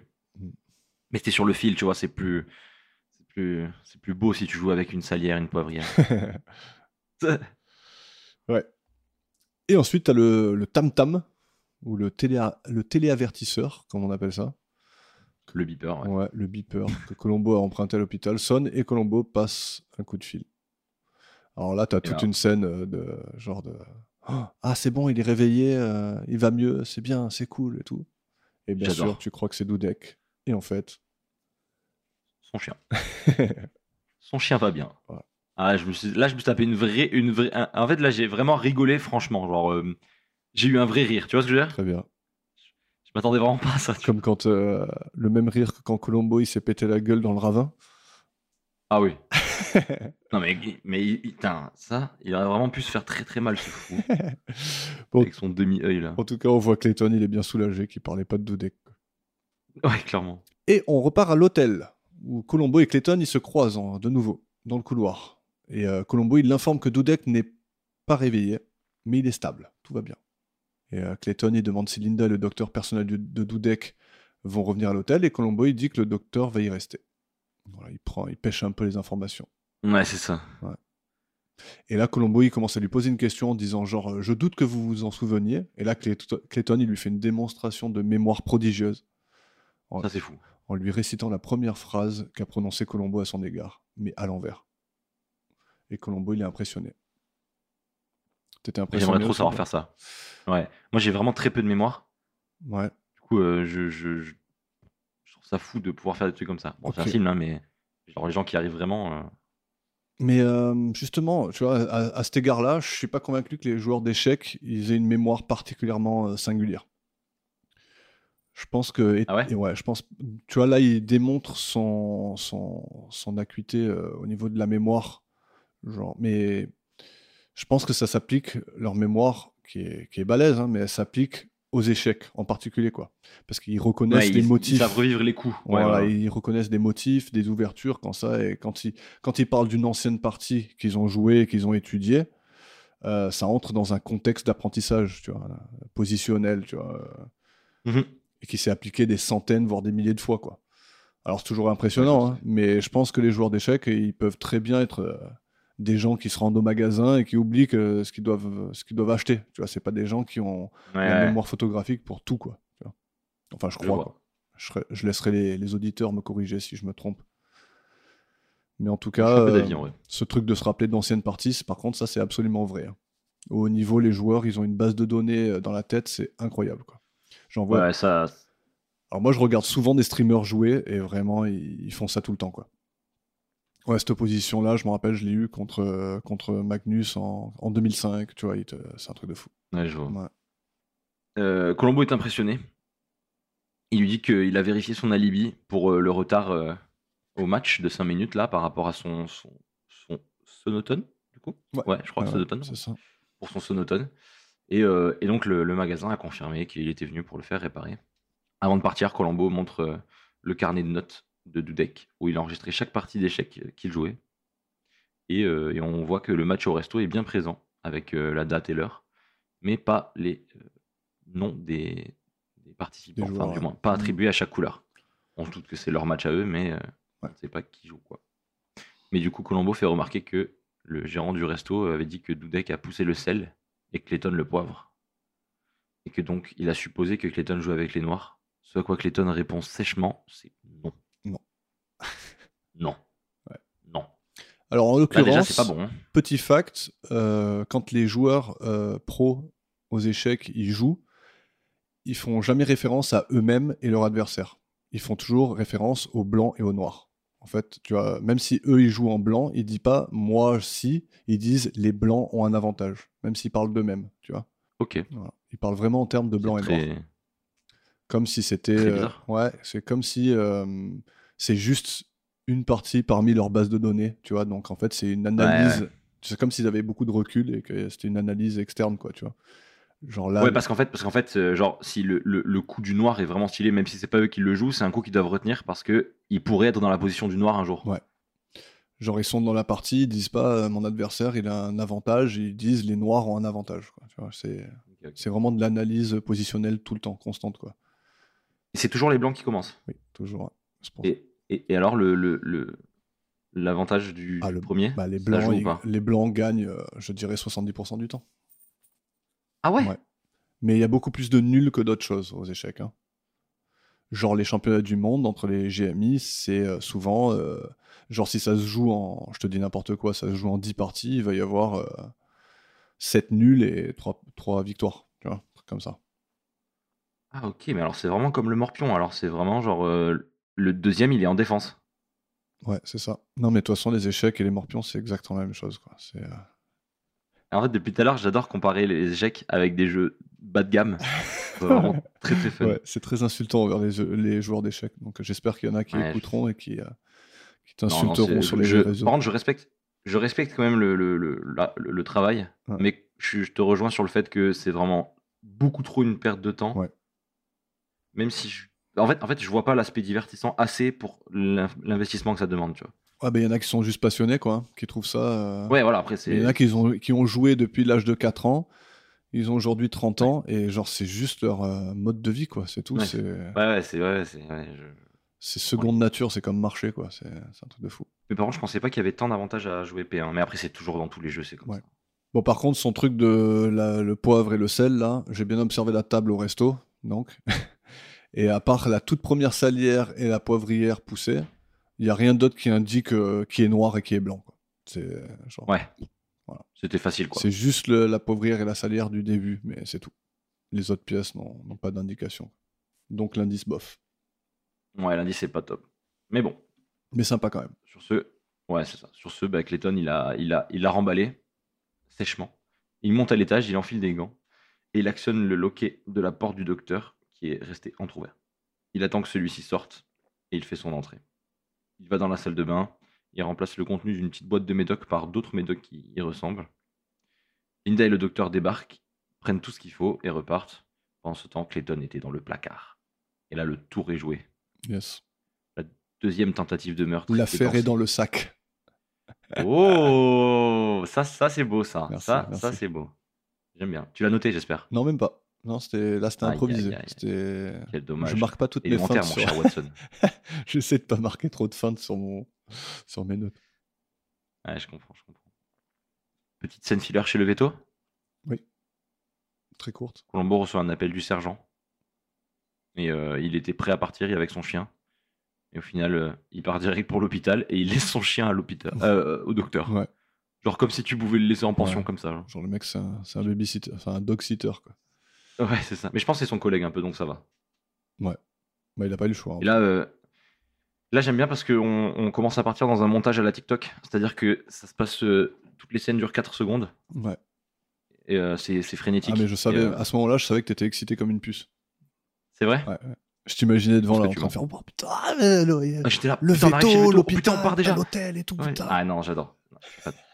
Donc, euh, donc, donc, je suis tellement fan que je continue. On arrive à l'hôpital. On a des médecins qui tentent de réanimer euh, Ouais. mais en vain. Et euh, après l'injection pour son diabète, il a eu un malaise. Colombo veut voir les seringues, mais c'est impossible parce que euh, c'est les normes. Une fois que c'est injecté, pouf, on le jette dans la petite poubelle jaune. Voilà. Tu crois à ça? Euh, franchement, ouais. Ouais. Parce qu'ils font ça vraiment vite. Genre, genre à chaque fois que tu vas à l'hôpital, tu t'en rendras compte. Genre, dès qu'ils font des trucs, ils les jettent. hein. Ok. Enfin, dès qu'ils servent de quelque chose, ils, le jettent. Bon, en tout cas, je trouve quand même que la, la sécurité, elle est pas très rigoureuse là. Déjà, un hôpital qui administre des, des soins qui viennent de l'extérieur, pas sûr. Ça, c'est très chelou, par contre, ouais. Mais Colombo qui suspecte Clay- Clayton et qui met en- pas en place une sécurité vis-à-vis de ceux qui entrent et qui sortent et de, de ce qu'on lui administre, c'est franchement. Je suis pas convaincu non vrai. plus quoi. Peut mieux faire notre, C'est vrai, que- notre ami c'est vrai que Colombo. c'est vrai que pour un mec qui est victime d'une tentative de meurtre, Oui. parce que maintenant on en est sûr. Et puis il sait qui c'est. Hein. Il, est- il est là, il est au courant. hein. Il a pas de. Ouais, mais il et même si, tu, même si tu sais pas qui c'est, c'est vrai que tu fais attention à ce que le mec vienne pas finir le boulot, quoi. Genre, je pense que c'est c'est un truc de base. Ouais, c'est vrai. Pas beau, pas beau Colombo là, ça c'est non. Mm. Il va falloir faire des efforts. hein, parce qu'on commence un peu avoir marre. Bon, dans l'esprit TikTok, on repart à l'hôtel. Exactement. Toujours. Montage TikTok à l'hôtel. Clayton qui reçoit euh, la nouvelle de la mort de Dudek au téléphone. Et euh, il a l'air tout à fait soulagé. Ouais. Ça lui enlève d'un poids. T'as vu comme il euh, tient le combiné Genre à l'envers? Eh bien oui. Mais, mais parce qu'en fait, c'est logique, non? Ouais. Parce qu'il met le truc pour sa bouche sur sa bouche. Ah oui, et l'appareil. entend Ouais. au niveau de son. Ouais, effectivement. Mais j'avais pas vu qu'il avait mis l'appareil sur le combiné. Je sais pas. Mais en fait, c'est plus près de son appareil. Ouais, Ah, mais en fait, il le met de son. Ouais, t'as vu, parce qu'il est dans sa poche, dans son cœur, là, tu vois. Tout à fait. Ouais, c'était logique. Je sais pas Oui, il le met à l'envers parce que. Je sais pas Parce qu'en fait, il a pas besoin de le mettre à l'oreille, ça va pas l'aider plus que ça, tu vois. Tout à fait, ouais. Mais c'est vrai qu'au début, je me suis posé la question. Je fais le mec, je fais le mec qui a compris, Ouais. mais en vrai, je dis, il est teubé ou. Ouais. Mais non, du coup. non, il était pas teubé. Non, il était pas teubé, il était juste sourd. c'est un autre, un autre trait de personnalité. Et, euh, et donc, euh, montage TikTok, pif, on se retrouve dans un café. Et euh, Colombo, il s'entretient avec Linda. Il demande si elle a donné des médicaments pour le diabète directement au doc. Elle confirme que oui, qu'il n'y a pas eu de- d'intermédiaire. D'échange. Il demande si quelqu'un d'autre a vu euh, la liste de médicaments qu'elle devait lui amener. Et dans un premier temps, elle, elle dit non, puis elle se souvient que Clayton y a jeté un rapide coup d'œil. Et là, Colombo, il demande à Linda de simuler la scène, et euh, on le voit, voilà. elle montre Clayton qui regarde vite fait la liste. Oui, mais la reconstitution de Colombo est fausse. Je préfère le dire. Pourquoi? Parce que lui, il déplie pas le mouchoir qu'il a, pr- qu'il a pris pour exemple. Mhm. Genre en mode, il a juste regardé vite fait, alors qu'en vrai, il a déplié la feuille en entier. Toi, t'es encore meilleur que Colombo, toi. Ah, je suis un peu un fin limier, hein, comme on dit. Parlons de Linda Robinson, vite fait. C'est notre dernière actrice de qui nous parlerons. Elle s'appelle Heidi Brule. Br- Brule. Broule Ouais, née en 1942 et morte en 91, morte très jeune aussi. Elle aussi a eu le cancer de l'estomac. Ça fait le deuxième dans, dans cet épisode. Elle l'a battu une fois, mais y a succombé la deuxième. C'est une actrice allemande et a joué dans des films que euh, cette fois-ci, par contre, tu auras sûrement vu. Donc tu m'arrêtes quand t'as pas vu le film, ok? Donc il y a Ok. Ashzeit auf Immenhof en 1956. Pas vu. Dem Tod auf der Spur en 1988. euh, Kleiner Mann was tun en 1981, mon préféré. Et euh. Weissai euh, Wunschen en 1961. Celui-là, je l'ai vu, mais c'était il y a un moment. Elle a aussi joué dans. un bel accent allemand, en tout cas, ça fait plaisir. Ouais, mais je te- t'assure. Alors j'espère qu'il y a des gens euh, allemands qui nous écoutent. Je t'assure que, là, à mon avis, ce que je raconte, c'est c'est nimp. La, la prononciation, c'est. Je pense Ah, mais que c'est sûr. ils vont me dire, attends, mais les syllabes, elles sont pas du tout bonnes. C'est sûr. En tout cas, oui. Pour des Français, je... alors je suis pas sûr trop de cette stat, mais il me semble que je suis quasi, quasi, quasi la vérité. Ouais. Mais pour des Français, la langue la plus facile à imiter, entre guillemets, au niveau accent, C'est l'allemand? c'est le russe. Ah, le russe? Non. Parce que phonétiquement parlant, c'est le plus proche de, de nous. Moi, je m'y tenterai pas Genre, personnellement. tu peux, tu peux, tu peux, tu peux euh, dire un peu des, des mots au hasard en russe avec un très bon accent, normalement, si t'es français. Genre, Tu veux, tu veux tenter? Tu veux tenter au micro Non. ou pas? Non, je tenterai pas au micro, mais je tenterai après si tu veux. Quelle déception. Je sais que tu connais quelques ah, mots euh, russes, euh, vu, que, ah vu où on travaille. Comme par exemple quoi Ch'totakoy Ben voilà voilà, elle veut pas choter. Et c'est quoi aussi euh, Oh, oh pideras. Ah, pideras. Non, pideras, pidiest, c'est deux trucs. Ouais. Bon, bref, ça serait hein, Désolé pour les gens qui comprennent. C'est des... insultes, c'est des insultes. Oui. C'est vrai qu'on attend... on apprend toujours plus vite les insultes que le reste, par contre. Hein. Déprimant. Bon, elle a aussi joué dans La Sanction en 1975 avec Clint Eastwood, mais ça, on s'en fout. On a ces grands films, on les a déjà cités. Euh, fait cocasse, elle a un enfant qui s'appelle Clayton. Ah. Hmm. Coïncidence? Je ne pense pas. Bah, sûrement, vu qu'il est né avant l'épisode, donc. euh.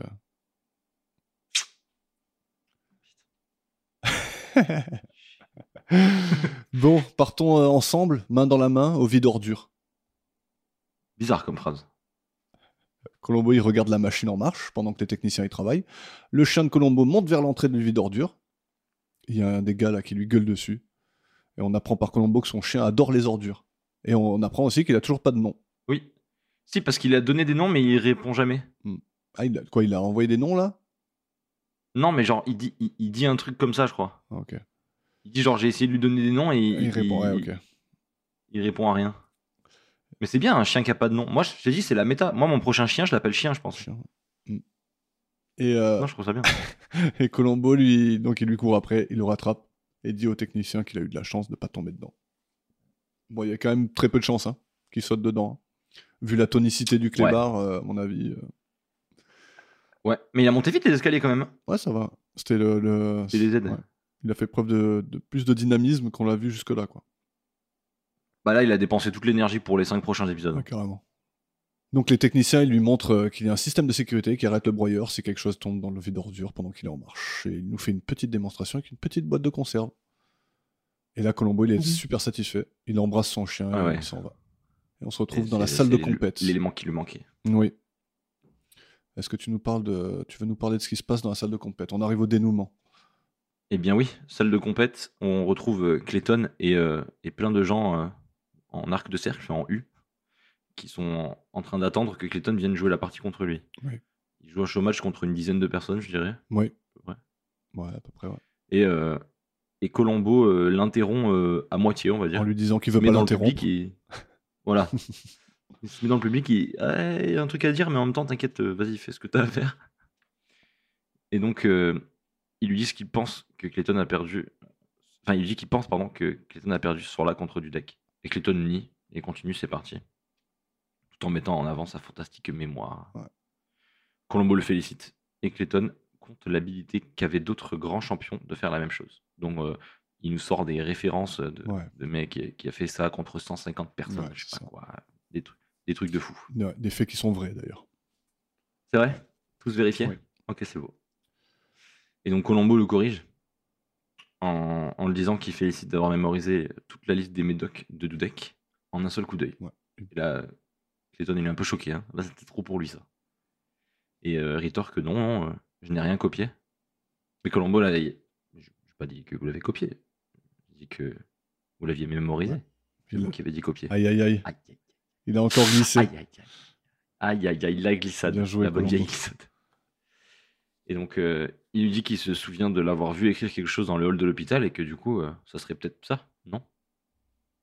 Et que, après coup, Colombo lui avait ramené son stylo. Et Et coquin entre comme, temps, il s'est passé quelque chose. et coquin comme il est, il a utilisé ce stylo, il a, il a gribouillé sur un bout de papier. Il a... Exactement. Et on va avoir cette scène euh, en écoute. Allez. C'est comme pour le stylo, monsieur. Merci beaucoup, maître. Monsieur, c'est comme pour votre stylo, celui que vous aviez oublié à l'hôpital, et je vous ai couru après pour vous le rendre. Échec au roi. Alors j'ai Ah, pris la liberté. tactique. Oui, maître. Je dis j'ai pris la liberté, avant de vous le rendre, de m'en servir pour écrire quelques lignes sur un papier. Vous êtes un policier consciencieux. Le spécialiste qui s'en est occupé au laboratoire dit que c'était la même encre et probablement le même stylo que M. Doudek a utilisé pour écrire sa petite lettre d'adieu. En l'occurrence, il ne s'agit que d'insinuations, dont aucune n'a valeur de preuve. Prises une par une peut-être, mais si vous les mettez bout à bout, il y a de quoi convaincre le grand jury. Est-ce que vous croyez sérieusement que le plus grand joueur d'échecs du monde aurait pu commettre une série d'erreurs aussi stupides? Maître. J'ai bien peur que vous soyez échec et mat.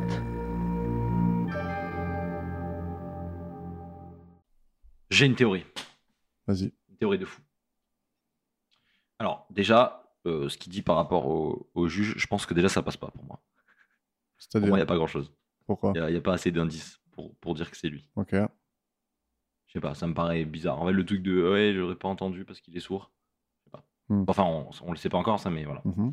Par contre, moi, j'ai une théorie sur le, le truc qu'il a perdu. Ok? Sur le, le- le coup de, de- de- d'échec qu'il a perdu. Celui à l'instant, là? Ouais, à l'instant. Je peux en parler après si tu veux, mais vas-y, je t'écoute ta théorie. Moi, moi, je suis très très nul aux échecs, mais je connais un truc qui est le coup du berger, Mhm. qui te permet de te faire échec et mat en genre vraiment 3-4 tours, je crois. Ouais. Là, en, en l'occurrence, c'est le- ça s'appelle le mat du lion. Le coup du berger, c'est encore autre chose. Ah, dommage. Parce qu'en fait, je me suis dit, vu que c'est ce truc que je connais et que j'ai l'impression qu'ils n'ont pas beaucoup bougé de, Oui, de oui, C'est pièces. ça. Mais le, le, le coup du berger, c'est en- c'est un poil différent. Tu peux le faire en moins. Ouais, moi je connais pas, mais je, je connaissais que ce truc-là, Ouais. et du coup je me suis dit, ok, c'est ça qu'il a fait. Ouais. Mais du coup, c'est pas ça qu'il a fait. Du coup, je suis nul. Ok. Ben, en tout cas, euh, c'est donc le mat du lion. Et euh, c'est un mat en trois coups. Mais sauf que les deux premiers coups de, des, des noirs doivent être très spécifiques. quoi. Et Ouais. euh, c'est une ouverture qui se joue pas. C'est chez les GMI, pardon. Ouais, c'est impossible. Donc il y, a- il y a deux choses qui vont pas dans cette scène. D'abord, il y a le fait qu'ils jouent des parties simultanées. Normalement, elles commencent toutes en même temps. Donc Ouais. elles ont.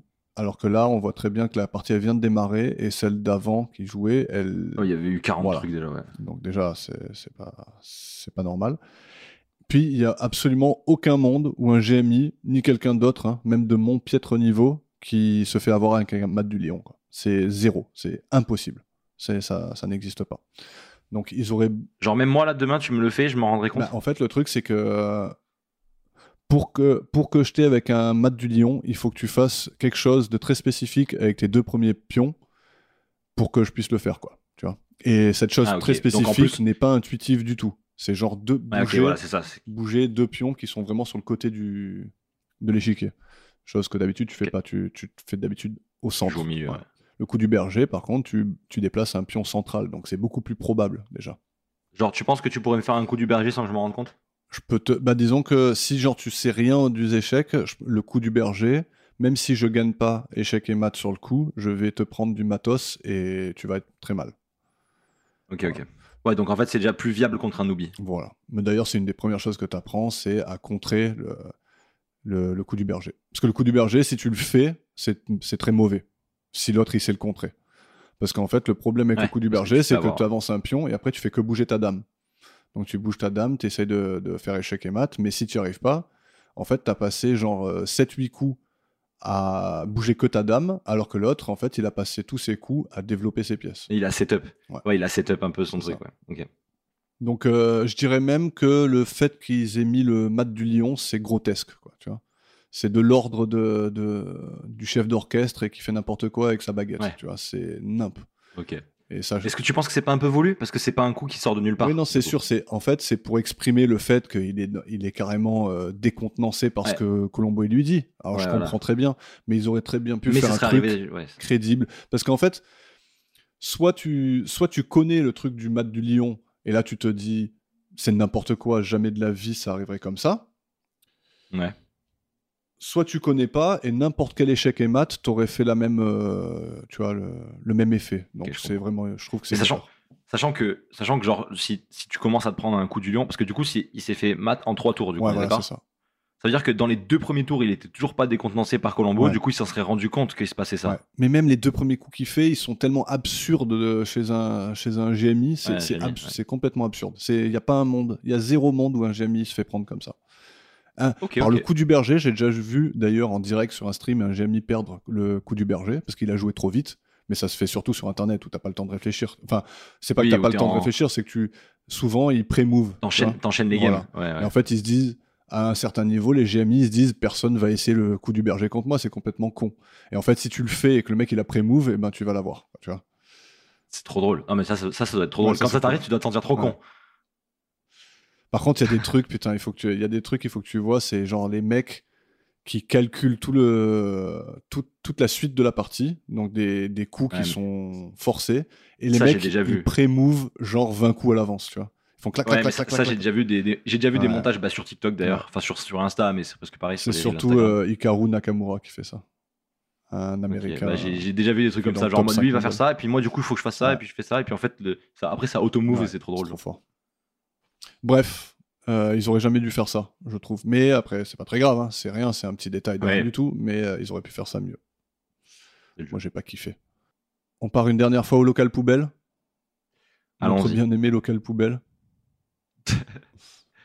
Le personnage principal de cet épisode, le, le, le- Raconte-nous tout. Eh bien, Colombo montre comment s'est produit l'accident avec le broyeur en route. Ouais. Ça fait un, un bordel monstre et ils s'entendent à peine parler. Coup, euh, il gueule jusqu'à ce que Clayton en ait marre et qu'il enlève son appareil auditif et euh, qu'ils se mettent à partir. Et là, du coup, Colombo le rattrape. Et il y a un agent de, de- de la police qui éteint la machine et Colombo lui gueule que c'est difficile de discuter avec le bruit de cette machine. Sauf que là, du coup, euh, Clayton, il a plus de, il a plus de bruit, lui, dans ses oreilles.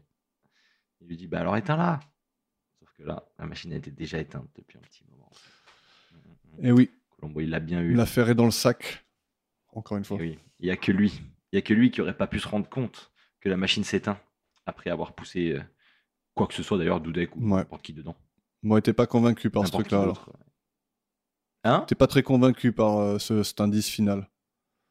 En fait, euh, je, je, je suis convaincu par le, le, La logique. le fait. Ouais, la logique est bonne. C'est oui, c'est sûr, il l'a pas entendu. Du coup, c'est ça. N'importe qui aurait rallumé la machine, quoi. Mais mais ouais, genre, je sais pas, je sais pas, ça me paraît. Ça, ça tient pas au tribunal, quoi. Je, je sais pas l'expliquer, mais je sais pas l'expliquer, mais pour moi, c'est un peu bizarre. Oui. Puis de toute façon, je crois que Clayton, il aurait quand même remarqué, les, euh, je sais pas, les vibrations ou quoi qui changent, quoi. Tu vois, je pense qu'il n'a pas besoin d'appareil auditif pour savoir si une machine, un broyeur est allumé à côté de lui ou pas, quoi. Enfin, il, doit, le- il doit le sentir quand la machine s'éteint. Ouais, je pense. Je pense ça Mais bon, ça c'est pas grave, mais effectivement, je trouve que euh, c'est un peu léger, quoi. Après, c'est sûr, hein, tous, les, tous les indices convergent vers lui, hein, mais je suis pas sûr que ça tienne au tribunal, tout ça. Qui lui disent, ouais, il n'a pas rallumé la machine, euh, il y a qu'un sourd qui ferait ça. mais- Ouais, voilà. Alors que juste un mec qui ne sait pas, genre, admettons, hein, il balance le mec dans la machine, Mhm. la machine elle se coupe pas instant. Genre, la machine elle se coupe, euh, genre, Ouais, il a démontré que le ça vois se plus, coupe mec, il euh, vite, hein, ça se coupe vite. hein. ouais, ça se coupe vite, mais genre, le mec il a traversé la trappe, tu te dis c'est bon, il est en bas, et en fait, la machine elle s'éteint une fois qu'il n'y a plus rien, tu vois. Ouais. Ou genre, le mec pourrait être mort au début, enfin, je sais pas. Ouais. Je sais pas trop. Ok. Mais si la machine, si la machine se coupe quand tu mets un truc dedans, comment la machine fonctionne même? Bah, c'est d'abord tu mets les trucs dedans et après tu rallumes. Et après tu allumes le broyeur. Ah, ouais, ok, oui, c'est déjà plus logique. En fait, il refuse, la machine elle refuse de, de recevoir des choses d'en haut si elle est allumée. Ok, ok, bon, bah voilà, Il doit y avoir un petit capteur dans le, dans le toboggan. probablement. Parce que c'est la fin de cet On épisode? passe aux notes? Allons-y.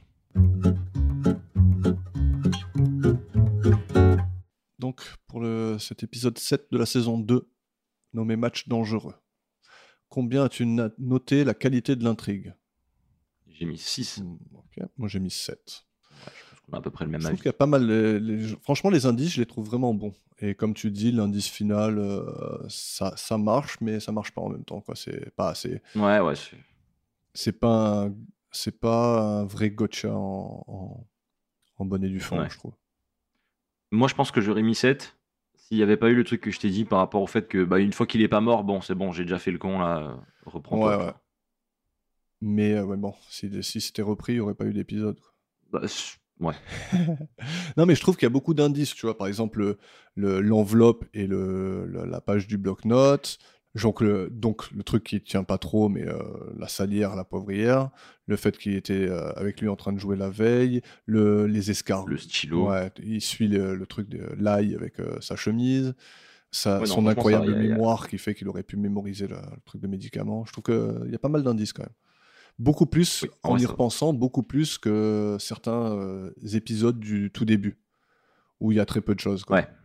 Genre en fait, il suit Oui, non, juste oui, c'est une vrai, c'est histoire et puis voilà.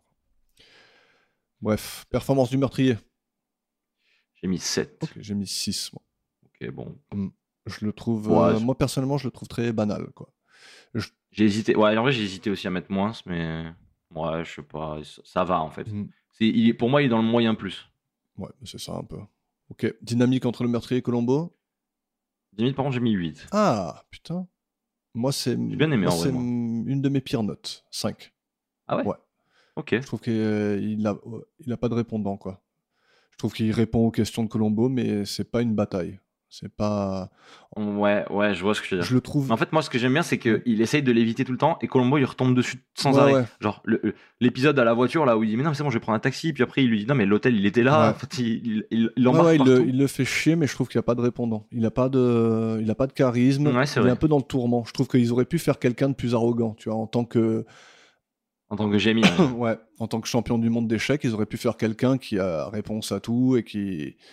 Là, je trouve vraiment que justement, c'est un mec tourmenté. Donc, il a, il est toujours dans un peu dans l'appréhension et tout. Il est pas, il est pas confiant et tout. Ce qui fait qu'en fait, euh, juste Colombo, il, le bombarde de questions et c'est tout quoi. Bref, Ouais, je sais pas, je sais pas comprends, kiffé. Et toi, 7 quand même. Moi, euh, dynamique, Ouais. j'ai mis Ah, 8, 8 même, carrément. parce que j'aimais bien. Ouais, je, je sais pas, j'aime bien en vrai. ok.